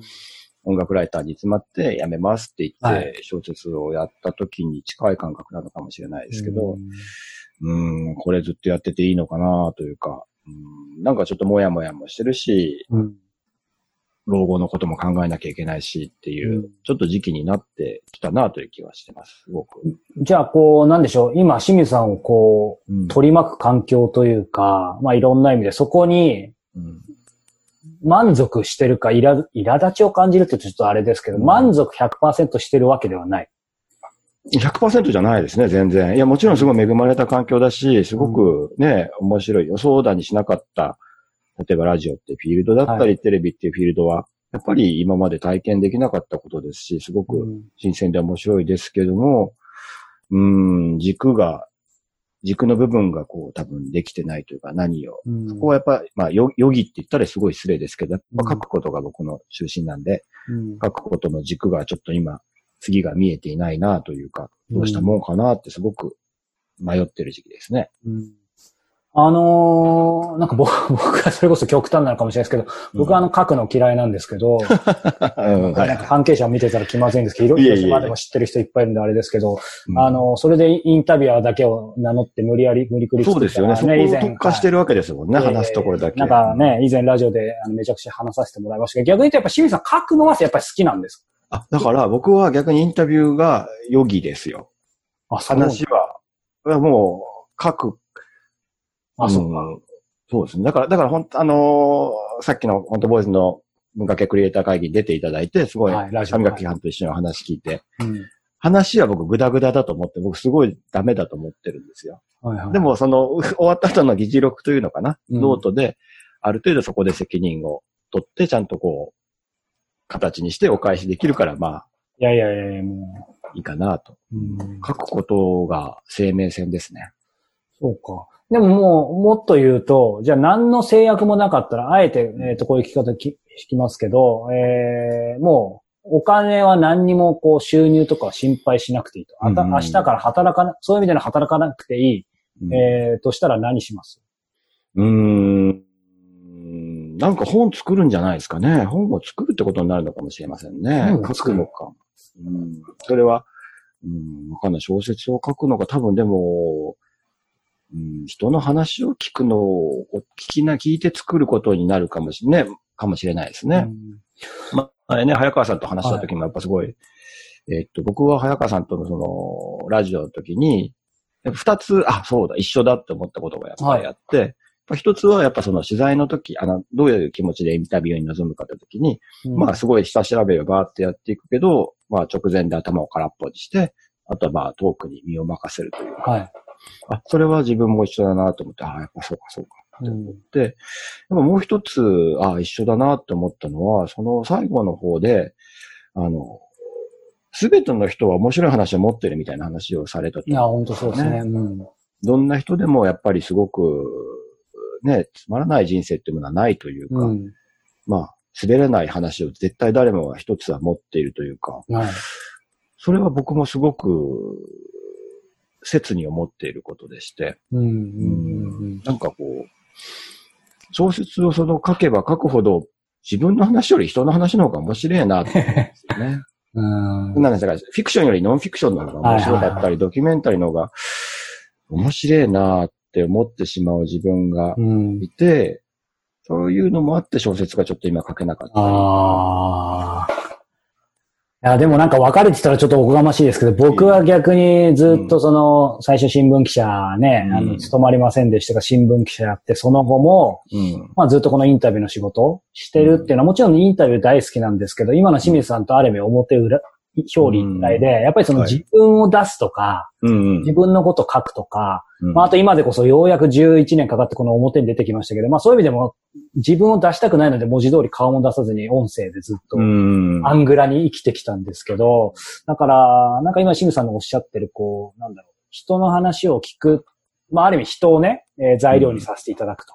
うん。えーというのと自分を材料にしてうん。やるっていうののその違いうん。そうですね。うん。と言いながらもでも面白いですよね。結局こう取材しててもこうなんだろう、じ、うん、うまく言えないですけど、結局繋がってるから、うん。うん、ね、相手をこう取材させていただいてもやっぱ自分は出るし、出ますよね。やっぱそこは。自分のこと書いてるようでも今までの経験、誰かとのね、うんつながりとか全部出てくるから。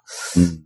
だから僕なんか逆に、やっぱり40になってから、まあこの番組も含めてですけど、なんか本来全然人前に出たくないんですけど、うん。あーなんか小説書くのとはちょっと違いますけど、その、出すというかね。うん。なんか不思議な表現ですよね。インタビュアーの方とかね。で、きっとこう、多分あの時のね、話にも出ましたけど、例えばこう、はいアンダーグラウンドとかで、こう、いろんな方に話をはい、村上春樹さんね。ですね、あの、話を聞いて、その人の視点で全部一人称語りで全部文章にしてるじゃないですか。うんうんうん投稿に村上春樹さんの言葉は入ってないけど、多分村上春樹さんになってたりするんですよね。うんどう聞いてどうまとめるかで。うん。うん、なんか、まあいや、まあすみません。話があいやいれですけど。やいや。じゃあ自分で小説書けば書くほどなんか、うん、人の話の方が、うん、なんかね、わからなくなるんですよね。でも、なんだろう。僕、この間、あの、ちょっと脱線しますね。か角田道夫さんにインタビューさせてもらって、はいはいあの、もうすぐそれもリリースしますけど、角田さんがおっしゃってて面白いのが、うんその小説家には、こう、完成型と成長型があると思って角田さんなりの定義なんですけど、はい。いわゆるそれは、せえっ、と、完成型に属するのは彼女曰く、えー、海光武史、うん。えー例えば村上春樹、うんうん吉本バナナさん。うんうん。で、えっ、と、自分は成長型だっておっしゃってるんですよ。で、その、うんと、これ正しい、100%正しいちょっと、えー解釈かじ自信ないですけど、えっ、と、その、完成型っていうのはもう最初に出てきた時から、うん。えその人の、まあうん文体というか、まあ文体ですかあねー。そこが完成してるというか、うんうんで、角田さんご自身はそこはないらしいんですよ。確かまあ角田さんはそうかもしれない。変わっていってるかもしれないですよね。そうそうそう。だから、どっちがいい悪いではないんだけど、自分はそうだっておっしゃってたんですよね。うんだけどなんかそういう意味では、まあ、すみません。僕もね、それこそしめさんの全部の文章を読んだわけじゃないんですけど、そういう意味では、なんだろう、まあ、さっきのしめさんの悩みとか、これからっていうのとは全然別の話かもしれないですけど、いろいろこう、文体、まあ、あの、まあ、この他にもいろいろ読ませていただきましたけど、なんかもう、清水浩二って、まあ、それは文体というより人となりなのかもしれないですけど、その辺ご自身ではどうですか？僕の中ではもう、やっぱり、ある程度もう清水浩二っていうのはあるんですけどね。うん。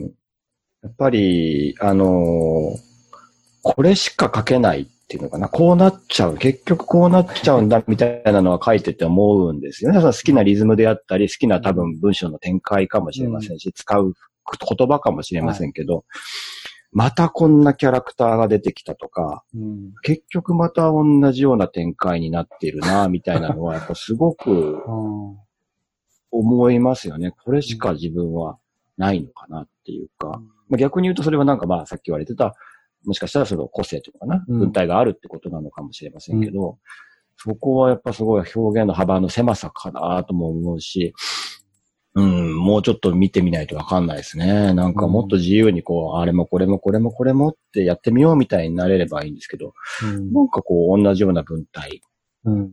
同じような書き方うんが一つのこだわった書き方というか好きな流れはあるような気はしますけどね。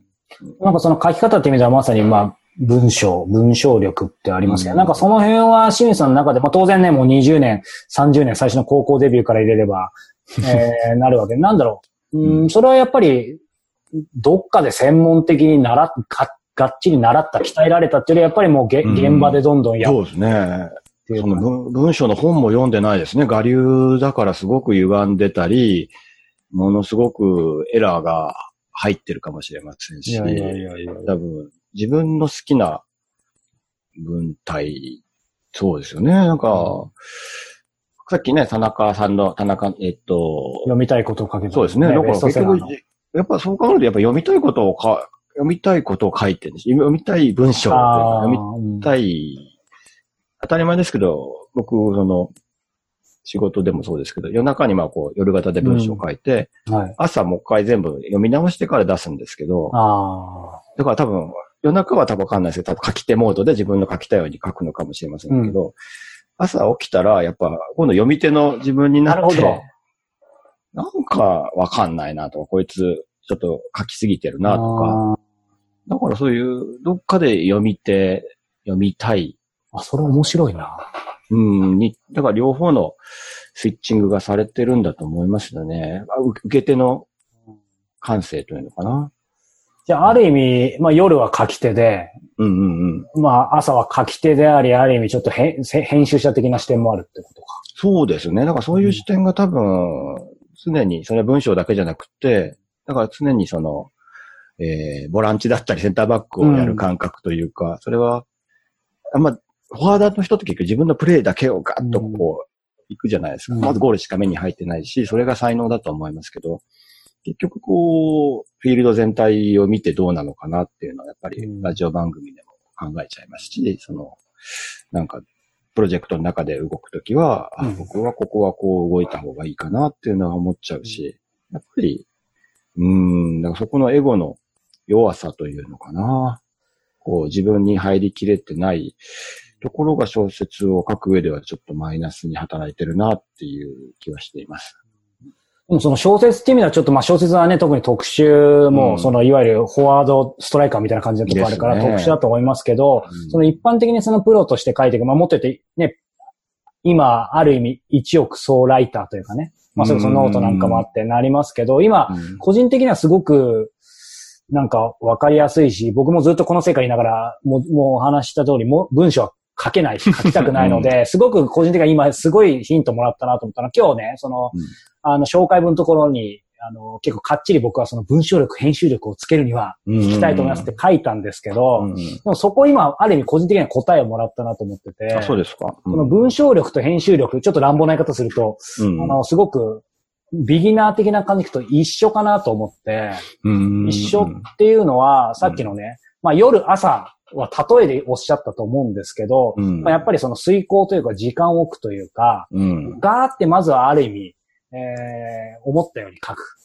うん、書きたいように書く。うんうん。そこでその後、まあそれが人によっては朝方、夜方逆でも何でもいいんですけど、うんうん寝かせる時間、うん。うん、だからそこによって、まあもちろん他者の目を入れるとかね、そういうことができればベストだと思うんですけど、自分自身でセルフ編集力というか、そういうのをつけるんであれば、やっぱり時間を置くとか、うん。寝かすっていうのが、結局ある意味それが編集力つけることにもなるし、そこで直した文章はいい文章に、まあ絶対じゃないですけどね。うんそうなんですね。で、文章力、編集力つけるにあって、なんかやっぱ、寝かす、う 冷やすん。っていうのは大事かなと思ったね、何回も読むことじゃないですかね。その、読み続ける2項目、3項目読み続けていく。うんまあ、時間空けずに読んじゃうとね、また、時間空けて読むとね、あ、ここちょっとわかりにくいなとかって思ったり、うんここリズムが悪いなとか、もう一個ととここに例え入れた方がいいかなって多分、時間空ければ空けるほど多分、客観的にね、そのものを見れるようになるから、まあそうするとね、あの、普遍性というか、ね客観性が上がってきますよね。もちろんその客観性を殺さない文章がいいとっていうのはありますけど、うん。主観だけで突っ走る文章をスポイルしちゃうっていうケースもあると思いますけれども。なんか、こう、その書くっていうところで言うと当然今なんかクリエイティブな話しましたけど、なんか僕なんかは結構単純でこうガーって言っちゃうので、で、せっかちなんで、うん、こうメールとかでうんなんか、やっぱりすぐ昔は何でも解決したかったので、うんうんなんかすぐもうその場で起業したての頃バカだったんで、まあ今もバカですけど、当うん時、なんかとにかくメール来たらそ即その日に返信するのがいいもんだと思ってる時があって。それ編集者というか、それ大事ですよね。はい。即列は大事ですよそうね。大事だったんですけど、はいそう、でもなんか最近はこうやっぱり寝かせようと思ってる。それこそこう、うんうんねね、やっぱりこう40代だといろんな結構ヘビーな決断とかメールもしなきゃいけないことがあってうん、なるほど。うんうんその時にやっぱり今まではもう気持ち悪かったんですぐ返して失敗したことがあったけどあで特に喋るのこういう感じで喋りますけど、やっぱあの、メールはすごい苦手で、ああ、まあ、そうですね。ニュアンうんスでっていうわけにいかないじゃないですああだから僕、ツイッターとか本当苦手なんですよね。か。あ、そうなんですかいや、本当いい苦手感じの文章を書いてます。いやいやいや、それこそ本当ね、だから、もう誤解とかあんなのね、ニュアンスがいっぱい微妙に入っちゃうから、それを丁寧に書こうと思ったら本当プライベートでやってる人すごいなと思います。うん僕は仕事用というか。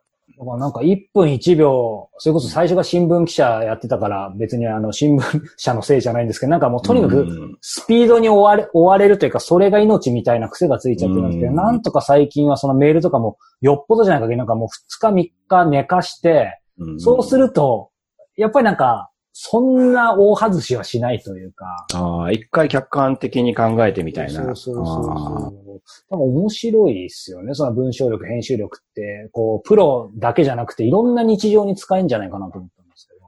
なんかやっぱ僕先輩から言われてやっぱ覚えてるのは、もう落ち着いてやれば大概のことがうまくいくっていうのをやっぱり、やっぱガーッと興奮した状態でね、判断しちゃったり動くと、結構まあいろんな、より傷口を大きくしちゃったりすることもね、うんありますけど、まあ、一回クールダウンして冷静にものを見れると、ちょっとね、うまくいく確率は増えたりもするのかもしれないですけどね。いやだから、僕からすると、まあ、だからってわけじゃないですけど、清水さんもずっとね、こう、トークは喋り合っておっしゃってますけど、僕からするとすごく、本当にないものねだりじゃないですけど、羨ましいで、この冷静な感じで一つ一つ拾っていく感じなんですけど。そう自分では冷静な感じは自分ではあるんですか、やっぱり。ないですよ。だからよくね、その、えっと、さっきも、あの、始まる前とかね、すごい緊張してるんですとか言ってましたよね。あと、えー、多分、だからそれは、ラジオとかテレビとかでもやっぱり落ち着いて見えるみたいなことで、うん、それは自分のことってやっぱ分かんないもんですよね。うんうんうん、やっぱり言われて初めて、あ、自分はすごいどうしようどうしようってこう思ってても、ああんまり動揺してるように見えないタッチなんだなって初めて言われて気づくというか、うん、うん、なんかそれが本当に、えー、っと、だからあんま自分で自分のかん、自分のことを信じない方がいい。ああ、そうですね。良くも悪くもね。うん、すごい。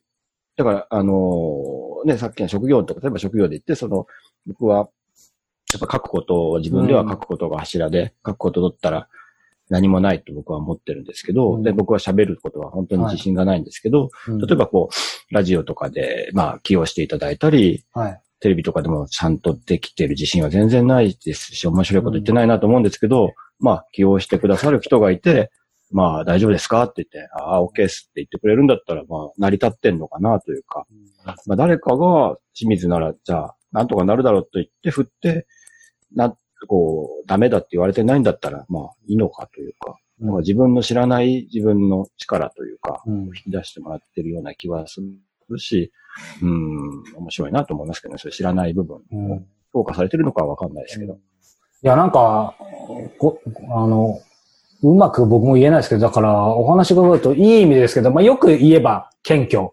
えー、悪く言うと、そんなにポジティブじゃない。ポジティブではないですね。そうですね。うんうん。そんな感じだけど、こう、今のね、レギュラーとか見るとテレビあって、ラジオあって、当然、こう、各周りもあって、だからすごい、ある意味、まあ、華やかというかね、誤解をする。全然です。だそのギャップがお面白いって言ったら、まあ、あの、清水さん的には苦しいたり悩むこともあるかもしれないですけど、なんか。めちゃくちゃ悩んでますよ。本当に。うん、だってそれこそほら、テレビ出たい人なんて世の中いっぱいいる中で、だから、面白いっていうのもいいのかわかんないですけど、なんか不思議ですよね。えー、直木賞とか取ったらもっと鼻高々でどうだってなると思いますけど、別にこんなローカルで、いやいやいやいやっていう気はしますしね。うんでもなんかガツガツしてないのがいいんじゃないですか、やっぱり。めちゃくちゃして、ガツガツも多分してると思うし、多分それも。ないですよ、全然。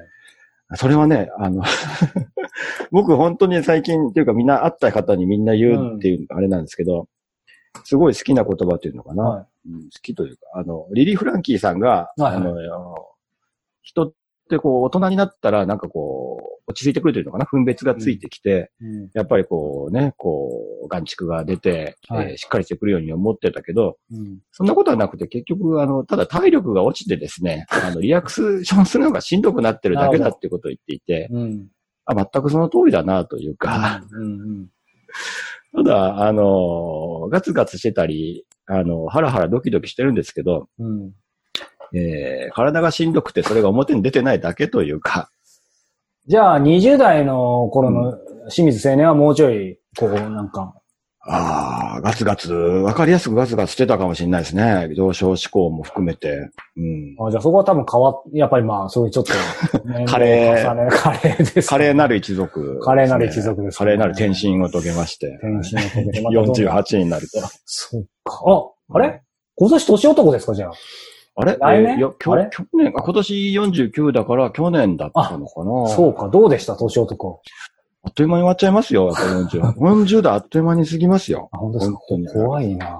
うんうんうん、そうか、なんか、なんか40代の話になっちゃいましたけど、あのーはい、ちょっと話題変えます。すいません、すでに伸びてますけど、はい、いいでしょうか？いいです全然僕が、はい、なんでも。いや、あのー、そのね、まあ今書くっていうところで聞いてきましたけど、もうちょい広げて、そのメディアっていうね、うん、ところで今日聞きたいんですけど、何が言いたいかっていうと、まあ、清水さんね、こう、メディア取り上げる側ですよね、どちらかというと。自分が、うん、まあ今日はね、取り上げさせていただいてますけど、その何か媒体で何かを発信したり、まあテレビに出るのもそうじゃないですか。でも当然、えー、取り上げられる側、まあ今日はね、こんなちっちゃな番組ですけど、やっぱりね、この本でね、えー、ガンフフ日記、これ実際その後ね、えー、2015年か、えー、佐々木蔵之介さんと長崎ひろみさんでね、映画化もされてるじゃないですか。広島の佐々木蔵之介として、しばらくは。はい。素晴らしい。ありがとうございます。ちょっとキャッチアップできましたかね。はい、あの、えっと、質問あ忘れかけましたけど。あすいません。いや、この取り上げる側のメディアだけじゃなくて、メディアに逆に取り上げられる側にもなった。うんその両方、まあ、しかも映画になるとか、その、その時もね、まあ、いろんな、こう、取材受けたりとか、いろんなことだったと思うんですけど、うん。そんな清水さんがか考える、なんだろう、両方から体験してるメディアってな、何なんでしょうね。ちょっとこれまた抽象です、的です。メディアについてですか？そう。そしてじ自分自身は、まあその中にもいるわけだけど、どういう、うん実態のものだと思ってます。ああ、でもね、僕、最近思うんですけど、僕、メディア嫌だなと思うんですけど、結局メディアは好きなんだろうなと思いますよね。嫌だなと思うけど好き。めんどくさいなと思う。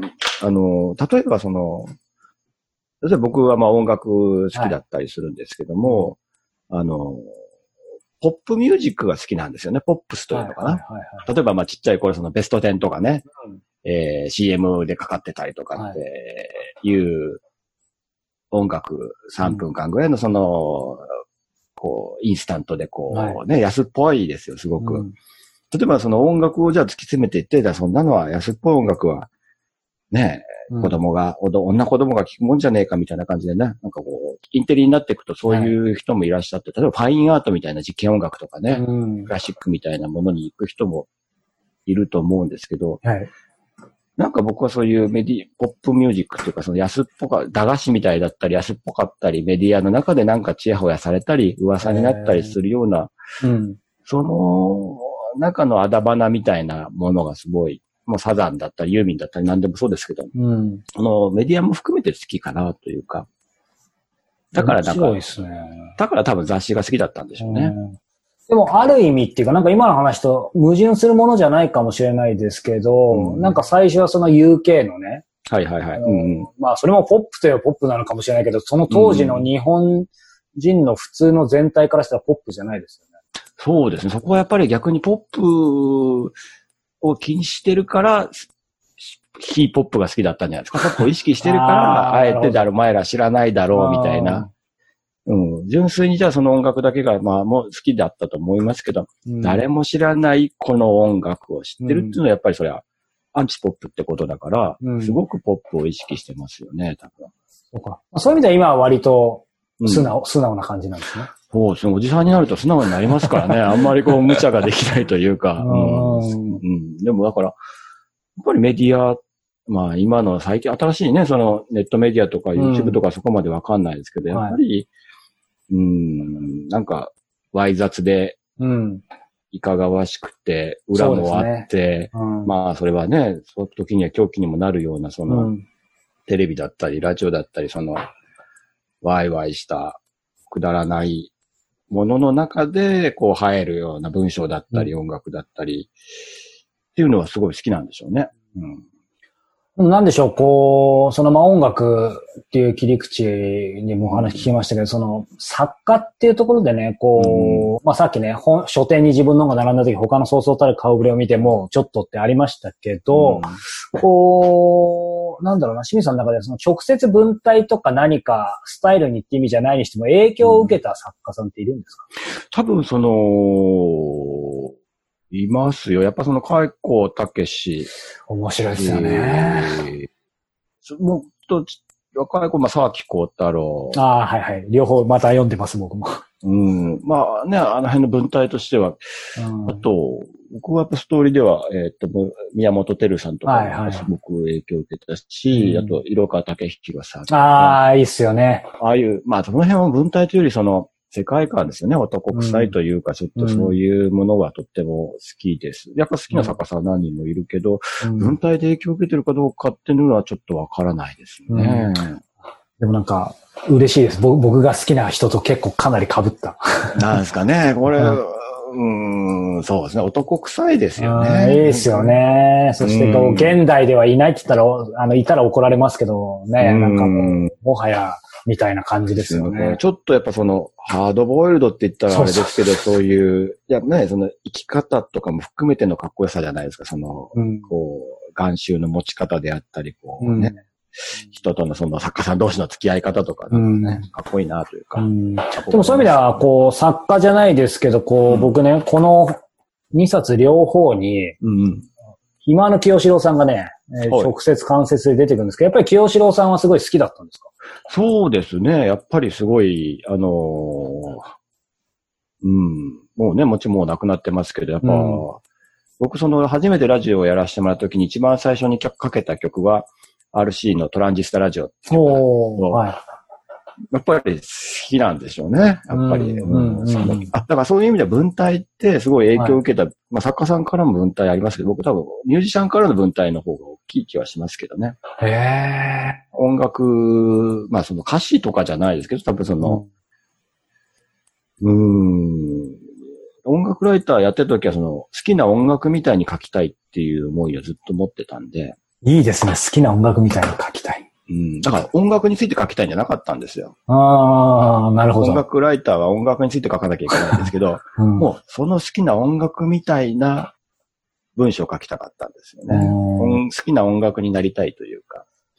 なるほどね。それは別に音楽みの、なんて言うんだろう。まあ、あの、文章って文体も大事だけど、リズムも大事っていうじゃないですか。めちゃくちゃ大事ですよ。でも今の音楽みたいに書きたいっていうのはまたそれともちょっと違う意味ですか、うん。ですよねその、この根本的に持ってるものが同じというのかなうんわかんないですけど、その好きな、だそのね、トランジスタラジオだったら、うんトランジスタラジオみたいな感覚、同じ感覚、別だけど同じ感覚になってもらいたいなというか、あ、それが多分、えっ、と、えっ、と、えっ、と、真夜中とヒットスタジオにはちょっとなってるのかなという気がしますけどね。これ音楽に関して書いたエッセイのような、小説のような話ですけど、うん。いいですね音楽の影響大きいですね。なんかそのエッセイのような小説のようなって言えばね、こう、この2年前ですかね、この広島の大賞も受賞されたこの本、まあね、もう広島の人にはこれ最高じゃないですか僕全も然売れなか全部、った。全然売れなえ、い。そうなんですか？売れないですね。はい。うん。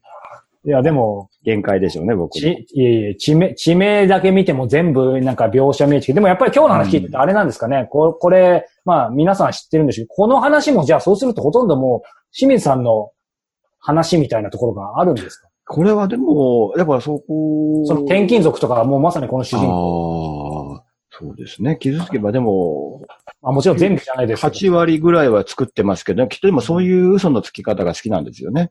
え、これ清水さんの実体験ですよって言われるような、うん言われたら多分、あ、ちゃんと嘘が、しめしめって思ったりしますけどね。いや、そう、だから、混ざってはいるけど、でもそうか。ううん。本当と嘘の混ぜるのがきっとね、まあそこが小説の肝な気はしますけどうんい。や、だからそこがライター、編集者だけじゃなくて、やっぱりさ作家、小説家っていうところが、あなんか僕とはやっぱ違う世界の人だなっていうのを、なんか、うん違う頭の使い方しますよね。嘘のつき方っていうのうんは、そううん想像、ね、作る方の想像力になっていくから。だから全然やっぱりライターモードと作家も、作家モードはやっぱり違うあわけですよ、ね。全然違いますよ。同じ文章でも。うん小説の方が、うん、2倍ぐらい疲れるし、疲れるんだ。疲れますね。やっぱ違うのを使ってるからでしょうね。なんかゼ,、うんゼロからこう、イマジネーション。そうですよね。まあ、普通の文章はね、ちょっとこう、あ、だからあれですよ。デッサン取るようなね、うんもんですよね。例えば、じゃあ、こう、これについて書いてくれって言ったら、そのリンゴについて書いてくれって言ったら、リンゴをデッサン、こう、うんあるものをデッサンして、文章としてのデッサン、はいはい。文章化していけばいいんですけど、あーなるほどね。小説は多分そこにないものを頭の中で生んで動かしていかなきゃいけないから、全然違う、うー想像力が頭の中では働いてますよね。まあでもそういう意味ではこのね、愛と勇気を分けてくれないか、これ着想はどういう状況でできたんですか、うん、これは多分着想すごい簡簡単というか、その青春ものさ、だから最初多分、多分トライアングルというのかな、ちょっと、ほんと軽い気持ちで結構、その時も多分何書いていいか分かんない時でもう割り切ってちょっと分かりやすい高校時代、高校生を主人公にした青春恋愛っぽい感じで始め、軽めのそれも青春恋愛ストーリーを書こうかなみたいな感じで始めて、途中でどんどんどんどんちょっと変わっていって、最後そうなったっていう感じですね。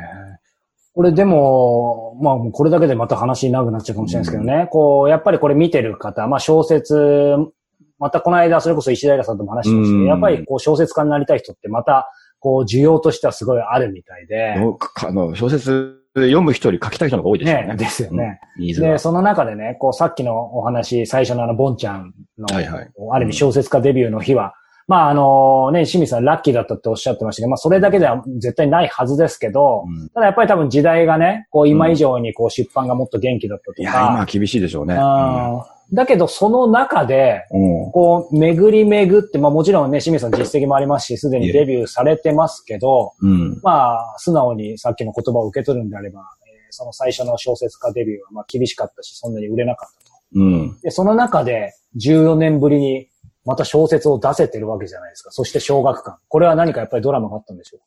やっぱ同じ。でも、僕、あの、多分見てもらえばわかりますけど、全部小学館というか、同じ担当の方なんですよね。すごいですよ、それは。だからその方との付き合いというか、うん逆に言うとその方以外は、僕のことを評価してくださらないというか、いや、なんか一人だ、一人だけとの心のつながりって言ったらあれ、なんか信じてくれた方がいたんですよね。うんん、そうなんですよ。そこの方に結局お返しできてないっていう苦しさがずっとありますね。いやでもね、あの、返せてないってね、おっしゃってますけど、うん。まあ、僕僕が軽々しく言うことじゃないですけど、やっぱそんな、とはいえこの時代に簡単に出せるはずがないから、いくらこうね、窮地の中だとして。だから、なんて言うんでしょう。うーん。なんか個人的にはすごく勇気づけられるというか、これ見てる方でもね、やっぱり、まあ小説以外で実用書でも含めてね、うん。あの本出したい方いっぱいいますけど、うん。いわゆる、なんだ、例えば小説だったら絶対文学賞、もしくはウェブウェんブでなんとかやる、うんえーね。Kindle で自分で今なら出す、うん。うん。実用書あそういうえー大金払って、うん。なんか出版エージェントにみたいな。まあ出版エージェントね、いろんなありますから別に大金じゃなくてね、印自費出版みたいなのもね、ありますもんね。うんその良し悪しは別としてですけど、でも、うんいろんな形がだから僕らが想像もしないような形でまだあり得るってことですね。あると思いますよ。よりね、だから僕がその、じゃあ、その、愛と雪ね、出したのがもう3年ぐらい前ですかね。はいそっからでももう変わってきてますもんね。状況はまあ、うん決して良くはなってない。まあその、うんリアルな紙の本に関しては良くはなってないとは思いますけれども、うんまあ、じゃあ、ウェブで、だったり SNS だったりっていうところでの発表に関しては、ほぼ自由に、うん誰でも、とりあえず、こう、リリースはできますもんね。それが評価されるか、えー展開していくかは別としても、場だけは、とりあえず今ありますもんね。逆になんだろう、当然その人の実力、切り口、まあうん。一番シビアに清水さんが言う面白さがないと話にならないと思うんだけどそね。そのいわゆる作家、ライターという清水さん自身のプレイヤーとしてのところで今日伺いましたが、いわゆる編集者的な目線で、うん。わかんないですけど、清水さんもね、例えば周りで誰かに、こう、ちょっと本出したい、まあ、小説家になりたいかうら、ん。ちょっとこう相談乗ってくれないかとか、アドバイスくれないかとかって、まあ聞かれることあるかわかんないですけど、うん。もしそういう視点で何かうん。これ見てる方に、まあもう本当にジャンルが広すぎますけど、でも、うん言うとしたらなんか、これだけは大切にしてほしいとかってあります？今でも本当ね、まあその、どういうものをね、売れる本を書きたいのか、とにかく本を出したいのか、うんいろんなね、レベルがあるとは思いますけども、ものすごく、し初歩的というか単純なことを言えば、まず書かないと本が、本にはならないってことですね。す自分が書かないと。作家さんも編集者さんも全員いますね。まず書け。つまり逆に言うと言ってて意外と書かない人が圧倒的に多いってことですか？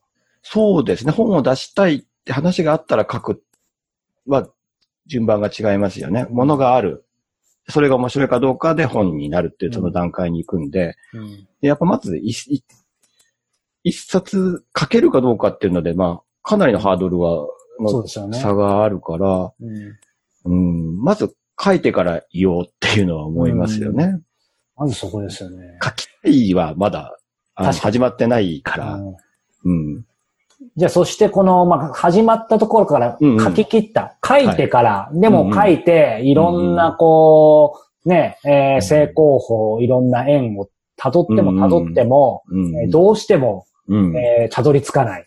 えーでもどうしてもこれは出したいみたいな、そういう場合って、うんうん。まあそれこそね、JK ローリングは何十社目で、うーん。ハリーポッターみたいな話だとまあそれはシンデレラストーリーでしょうけど。でも一般的に見たらどうなんでしょう？その辺ってどう思います？それも一概に言えないですけど、例えば20社見てもらって。成立しないっていうのはやっぱり基本的には、売れ路線ではないという。でもあれですね、その、例えば JK ローリングがじゃあ、それを拒否したその十何社の出版社の目は、編集者の目はじゃあ、節穴かってことになりますよね。ですよね。しかもそれもそうそうたるとこ多分送ってるんですよね。多分上から行ったりするのかもしれないし、ううんん。まあ、そこに夢はね、ドリームはありますよね。まあ、うんまあ、今本当宝くじ買うよりも、例えばね、それじゃベストセラー出すっていう夢は厳しいとは思いますけども、ただ、その、まあ、そういう高望み、うん、ね、それで食っていくとかもまたその望みとしてはかなり高いレベルになると思うけど、出して、その反応をね、その真摯な反応を得たりするっていうことは、もしかしたら叶うかもしれないレベルではあるかもしれませんよね。いや、面白いですね。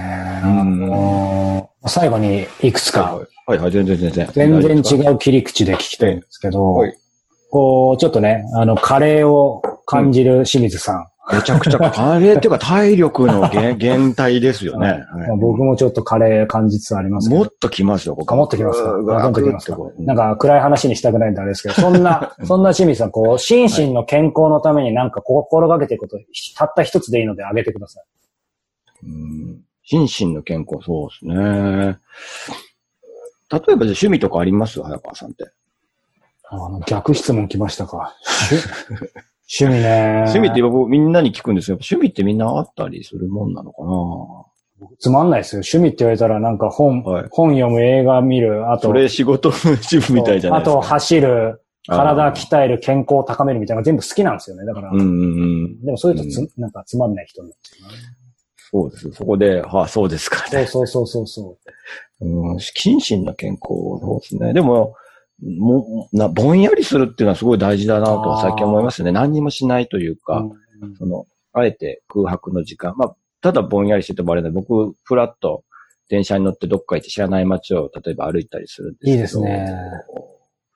特にさっき言ったみたいな、僕最近こう、どうしていいか人生に迷ってる時期なんで、結構あちこちフラッと行っては、はい。さまようみたいなことをするんですけど、で広島にいるとどの範囲までさまようんですか？あ県、この県を出るんですか？この前、だから普通に電車に乗って三好に行って、はい。あのーあれですよ、あの、福塩線って知ってます？三好か。わかんない、わかんない。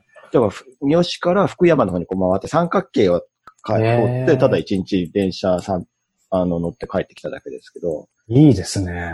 うーん、なんか、うーん、そこでね、普通のこう、昔住んでた街へ行ったり、そこら辺の電車に乗ってる人たちをぼんやり眺めたり、なんかね、したりしてますね。いいですね。よくぼーっとする時間、空白の時間って言いますけど、なんかぼんやりする時間っていう表現ですね。なんか若干違う気がする。そうですね空白ぼんやりですね。で、ぼんやりが一番大事じゃないですかね。結構ぼんやりはものすごく大事な気がしますけどね。うん。積極的に大事な気がします、ぼんやりは。そうか、いいですね。うんじゃあそれはね、こう、まあ今こういうご時世ですけど、できる範囲でみんなね、やってみるうん。みんなみんな結構ぼんやりを潰そうとするじゃないですか。やっぱこう暇が怖かったりとか、はいはいはい。なんか、ね。これもやんなきゃとか、この YouTube を見なきゃとか、つい、なんか、なんもねえなあみたいな、こう、うん。暇だなあどうしよっかなほえー、みたいな時こそなんか多分、クリエイティブって言葉僕あんまり苦手なんですけど、うんなんか、暇だし、なんか面白いことやりたいなっていう、なんか出てくる気がしますよね。あ、こんな文章書きたいなとか、そうですね。こんなこと始めようかなとか。うんうんなんかぼんやりがある意味す、ね、余白を生みますからね。余白ないとそういうの生まれないですよね。うん。ぼんやりは創作の母ですよ。はい。名言ですね。えちょっといまいちです。はい。いやいやいや、ちょっとつぶやいておいてください。違う。いやいや、つぶやかない。これは全部恥ずかしいからつぶやかないです。清水さんがこう、今の自分が、にとってなんだろう。うんこれは捨てなきゃなと思ってるものはありますか？ああ、いっぱいありますね。だから、その本当にその、9年間でやっぱいろんなものなんかこう、背負い、さっきのカカードをいっぱい守りに入ってるなとか、そういう仕事もそうですし、そうなんだ。うーなんか、中途半端に守りに入ってるというか、中原面白くないし、煮詰まってるし、こう、守ってるとやっぱこう、うん、なんか、もっとピュアに攻め、攻めていってる時が一番楽しい気がするんですよね。自分は今何にも持ってなくて、キャリアもなくても、この企画で、ああ、すごい面白い企画を思いついた。これ書いたら面白いかなとか、こういう文章書いたら楽しいかなってワクワクして始めるときが、新規に物事が始まるときが一番楽しい気がするから、うーん。なんか、そう、だからさっき言ったように、その、まあ、もうちょっと持ってるものをどんどんちょっと外してって、ぼんやりする時間をもうちょっとこう、増やして、で、また新しくなんかゼロから始めたいなと思いますね。うんなんかそのぼんやりといういい感じの緩いところに恐縮ですけど、こう、なんだろう。ジミーさんにとってこう、人生最後の日までやり遂げたい仕事なんでしょう？まあ仕事は、えー、仕事でも私事でもいいですけど。多分文章書く、書きますよ。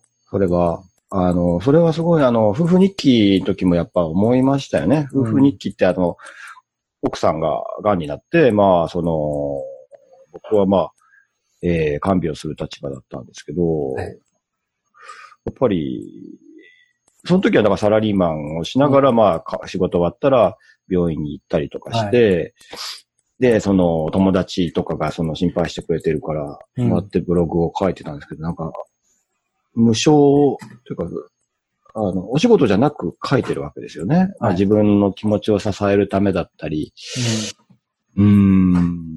とにかく今これを伝えなきゃいけないっていうことだったり、うん、それは、ね、病気の奥さんも読んでるから、その彼女に伝えるためもあったし、その、うん、彼女を心配してくれてる友達だったり、うん、もしかしたら読んでくださってるかもしれない読者の方だったり、なんかその、邪念がなく無償で書いていた。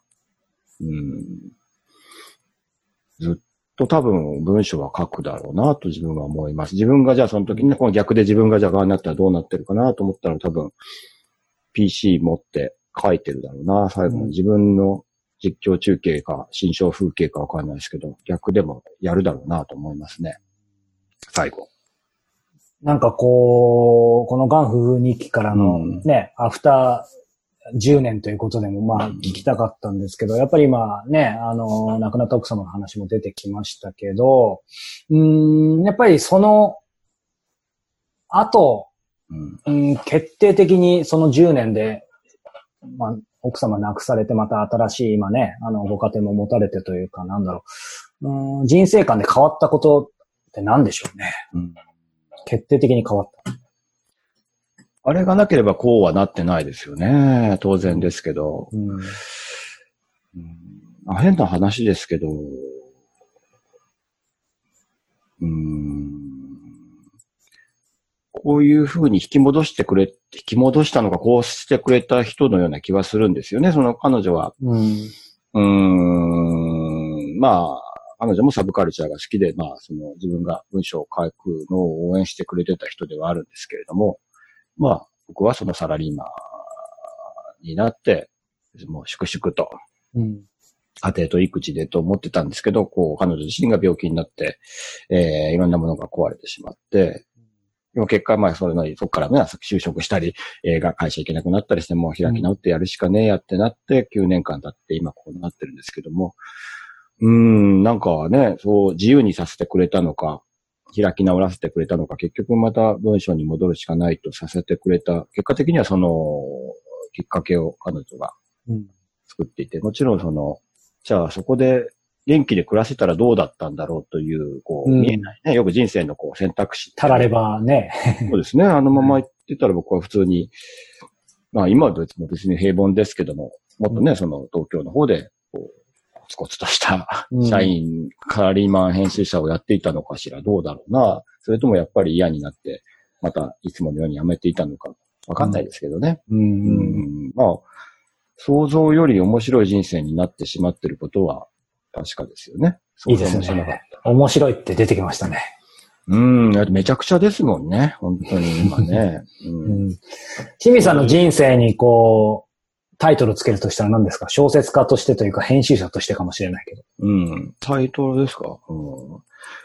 ええ寄り道か道草とかそういう感じじゃないですかね。あ、いいですね。うん多分そうですね。寄り道で、本当そうですね。あんまりその、うん、目標とか別になかったですけど、なんかね、気がつけばこうなっているというか、その、まあ、主に人との出会いですけどね、この人と仕事したいっていう気持ちだったり、この人にいいもの見せたいっていう気持ちだったり、その一瞬一瞬の繰り返しの中で、今みたいな形にはなってきてますけど。もうなんか、いいですね。今も悩み、迷いもあると言いながら、こう、寄り道、道草、ぼんやりと言いながら、でもやっぱりこう、この書くという主戦のところにはずっといるってことですよ。そうですね。だからそれは48でなって、やっぱ、例えばこれは30代だったら分かんなかったと思うんですよね。うんやっぱその始めて10年ぐらいで、はい。やっぱりその時はまだ、どっか仮な覚悟ももちろんないです。うん今もまあ、持ちきれてはいないですけど、はい。その、自分は、うん。いつかもうこんなとこ、こういう世界から足を洗って普通の会社に行ってもやっていけるだろはい。うみたいな、どっかしら過信がきっとうん。あったんですけど、40になって広島帰ってきて会社入ったら全く馴染めず、あ 俺全然そういう普通の暮らし、一般、超一般人だと思ってきたけど、できないんだなっていうのを思って、まあ気がつけばそれでね、二十何年間結局これでなんとか食えてきたってことは、まあ少しだけでもその、あの、まあ才能って言ったらあれですけど、いやいやいや、ま才能ですよ。仕事として全うできてるものは返せてるんだったら、うーん、やっぱり今でも飽きないうん文章って面白いんですよね。飽きないですよね。うん。毎回違うし。本当ですね。あ、なんかコメントいただいてますね。し清水さん、はいお大森直さんに似てるって言われないですか？確かに。あの俳優の。似てますね。ね。なぎささんですね。はい、はい。もう、めっちゃブレイクしてるじゃないですか。ああ、いいじゃないですか。いいですね。大森直とともにね。はい広島の大森直さんとして こうん広島のなんとかって結構つきますね、いろいろね。う。ローカルな人間なんあいやいで、や、素晴らしいですね。はい家政婦の修行したいと思います。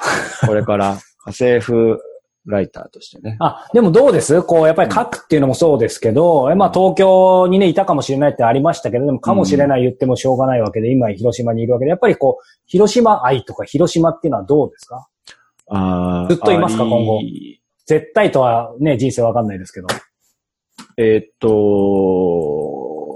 何でしたっけ？住民票はずっと広島にあるような気はしますね。あと今はものすごい出ていき、出ていきたいというか、あの、広島の語弊があるから。すごいか海外とか旅行したいですけど、ね。ああ、それはしたいですね。どこ行きたいですか？どこでも行っていいの？うーんと、あ、そうそうそう、僕最近あれなんですけど、あの NHK のよく BS のドキュメンタリーで、はい。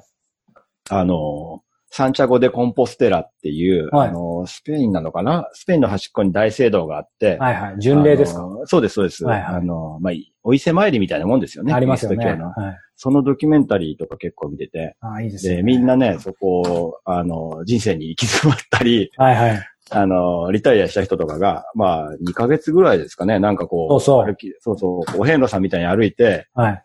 生き方考えたりするんですよ。あ、見ました？え映画、星の旅人たちって。あ、そんなんもあるんだ。あそのあ星ってまあ、そそれだ。そう、そ、そ、そう、それをあの映画にしたんですけど、へえ。あのーうんチャーリー・シーンの、えっ、と、お父さんでしたっけ？あの、マーティー・シーン。へえ。お兄さんかな、が息子、息子と一緒に出してる映画で、それを、まあ、ネタバレになっちゃうからあれですけど、ほいほい。そのその旅をそのまま、すごいいいですよ。もうそれぐらいちょっと今人生考えたいというか、あやっぱね、50前って多分ちょっと考えますよ。半世紀、なんだあ。かんだで生き半世紀すごいですよ。うん。で、残りの人生でちょっと何ができるのかな、はいもう体力もしてきてるので、はい。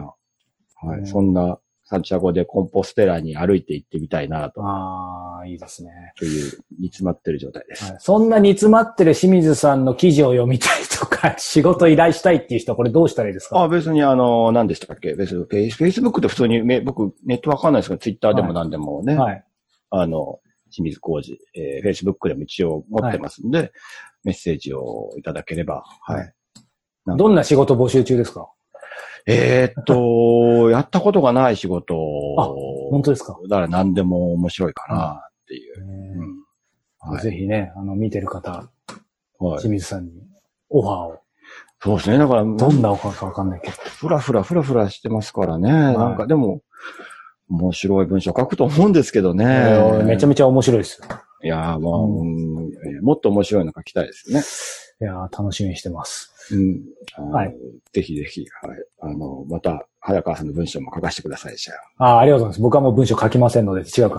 はい。僕は文章だけで本当は、文章以外もやっぱりやりたい。僕はインタビューだけでみたいな。ね。うん意外といいコンビに、そんなことはおこがましいですね。すいません。ああ、でもなんかそういうの、いや、人とやるのやっぱ面白いですよね。うん、なんか、完全に住み分けというかね、はっきりしてれば面白いかもしれないですよね。そうなんですよ。やっぱり、うんうん自分、だから、基本的に自分じゃないものが面白いんですよね。自分がそんな好きなの、お前そんな自分好きかみたいな。自分おもろいと思ってんのかっていう疑問は常にあるんで。うんあーそれは耳が痛いですけど。あのーまあ、本当の最後の最後、それ迷いつつですが、うんとはいえ、うんえー今後のなんか活動予定とか、これ出るよとか、今こういう連載やってるよとか、こう、ひまあ、広島の方はもちろん皆さんよくご存知ですけど、広島外の人たちが、うんう触れられるようなものって何かありますか？なんでしょうね。広そうですね。えー、でも、本当に。あでも、あの、本当ボーイズのノートは結構面白いと思いますけどね。面白いですよね。あの、そのラジオでいろんな、まあ、早川さんもそうですけど、いろんな方に来ていただいて、それをアーカイブというか、うん。もう一回再編纂、文章として再編纂してるんですけど、やっぱ、すごい、一年やってもう二十何年お会いしてきたけど、やっぱり皆さん面白い人と会うと刺激になるし、やっぱその、あ、だから結局面白い文章書くって、こっちの心が動かないとやっぱ面白くならないんですよね。本当ですね。うん、やっぱりこっちが面白いなって思ったら、どんなつまん、文章力がなくてもやっぱ伝わるし、うん。あーつまんねえな、こんな人はって思ったらいくらテクニックがあってもやっぱつまんないですよ。うん。そこの出会いはすごい毎回、ね、いろんなこう、本当に、早川さんも含めてすごくうん、各界のすごい人が来てくださって、うんやっぱその話はすごく面白いから、こっちもワクワクしたり、なるほどって思ったりするんで、それを文章に書くときはちょっとワクワクと遊び心も入れて書けてるから、あれはちょっと別にその広島ローカル以外はい。の人いや、本当ですよね。うん、うん。読んでもらいたいなと思いますけどね。それでは、こう、まあ、本当ボーイズという中でも、まあ、枠外してもいいですけど、こう、その、書き手、取材者の立場として、今誰に一番興味ありますか？あ、それね、だからほら、あの、早川さんもほら、前お会いした時にこの人に実は狙ってるとか、この人、はいはい僕ほぼないんですよね。ないないです。だからよくこの人に話聞きたいとか、はい会いたい人とか。うん。うーん。例えばすごい、例えば僕、同じ同居の奥田民生さんとかやっぱすごい好きで、あああ、はいはいはい。あー、取材したいな、取材したらどうしようと思って、そしたらまあ何回か取材させてもらったんですけおど、緊張するばっかりでね。そんな話盛り上がるとか、はうんでこっちとしてもなんかそんなべし、おしゃべりな奥田民生ってどうなんみい。たいな気ああ、もしてるから。いろんなのが、こうね、頭の中渦巻きますね。そうなんですよ。もう、いや、そばで見ていれば、好きな人はそばで見ていれば別に、あってどうかっていうのもないなという気になって、逆にね、その、いった本当に一般の人たちのはい心の中で取っておいた面白い話とか聞く方が楽しかったりしますよね。うんうんうん。うん。そうか。じゃあまた今後ね、こう、清水さんが迷い悩み、ぼんやり寄り道しながらまた何か、でも、ね、えー、またあの機会があればぜひお話をね、ですね。なんかまたそれで、もしかしたらね、一緒にその、じゃあ音声メディアと各方で一緒に何かできても面白いかもしれませんし。はいそして僕らまだバーチャルで2回、そしてどっちもいきなり本番しか会ってないですからね。か、リアルオフライン、オね。フレコをやりたいですね。ああ、ぜひぜひ、広島ででも僕ははいそっち行ってもいいですし。はい。はい。ぜひぜひ、その日を楽しみにしてます。ということで、ちょっと面白かったですよね。これ、どれだけの方が見てくれたか、ちょっと本当にまた報告しますけど、はい2時間ね、丸々、えー過ぎてしまいました。やっぱりね、こう生放送でなかなかね、あの、うんリアルタイム難しいと思いますけど、これ後からアーカイブでじわじわ皆さん見はて聞いてくださいますので、えー本当に清水さん遅くまでありがとうございます。いえいえ、早川さんのじゃあノートのところにもこれ貼っときますああ、ぜひぜひ、ありがとうございます。さあ、えー、そして、えーこの番組5月末からですね、3ヶ月にわたって毎週お届けしてきたんですが、えーこの毎週の、すみません、清水さんもうちょっとだけ一緒に残ってきていただいて、毎週の定期放送という形はですね、えー今日でえー一区切りとさせていただき、えー今後はですね、不定期で、えーまたお届けしていきたいと思います。えなのでまたそのタイミングをぜひ皆さんお楽しみにしていただけたら嬉しいです。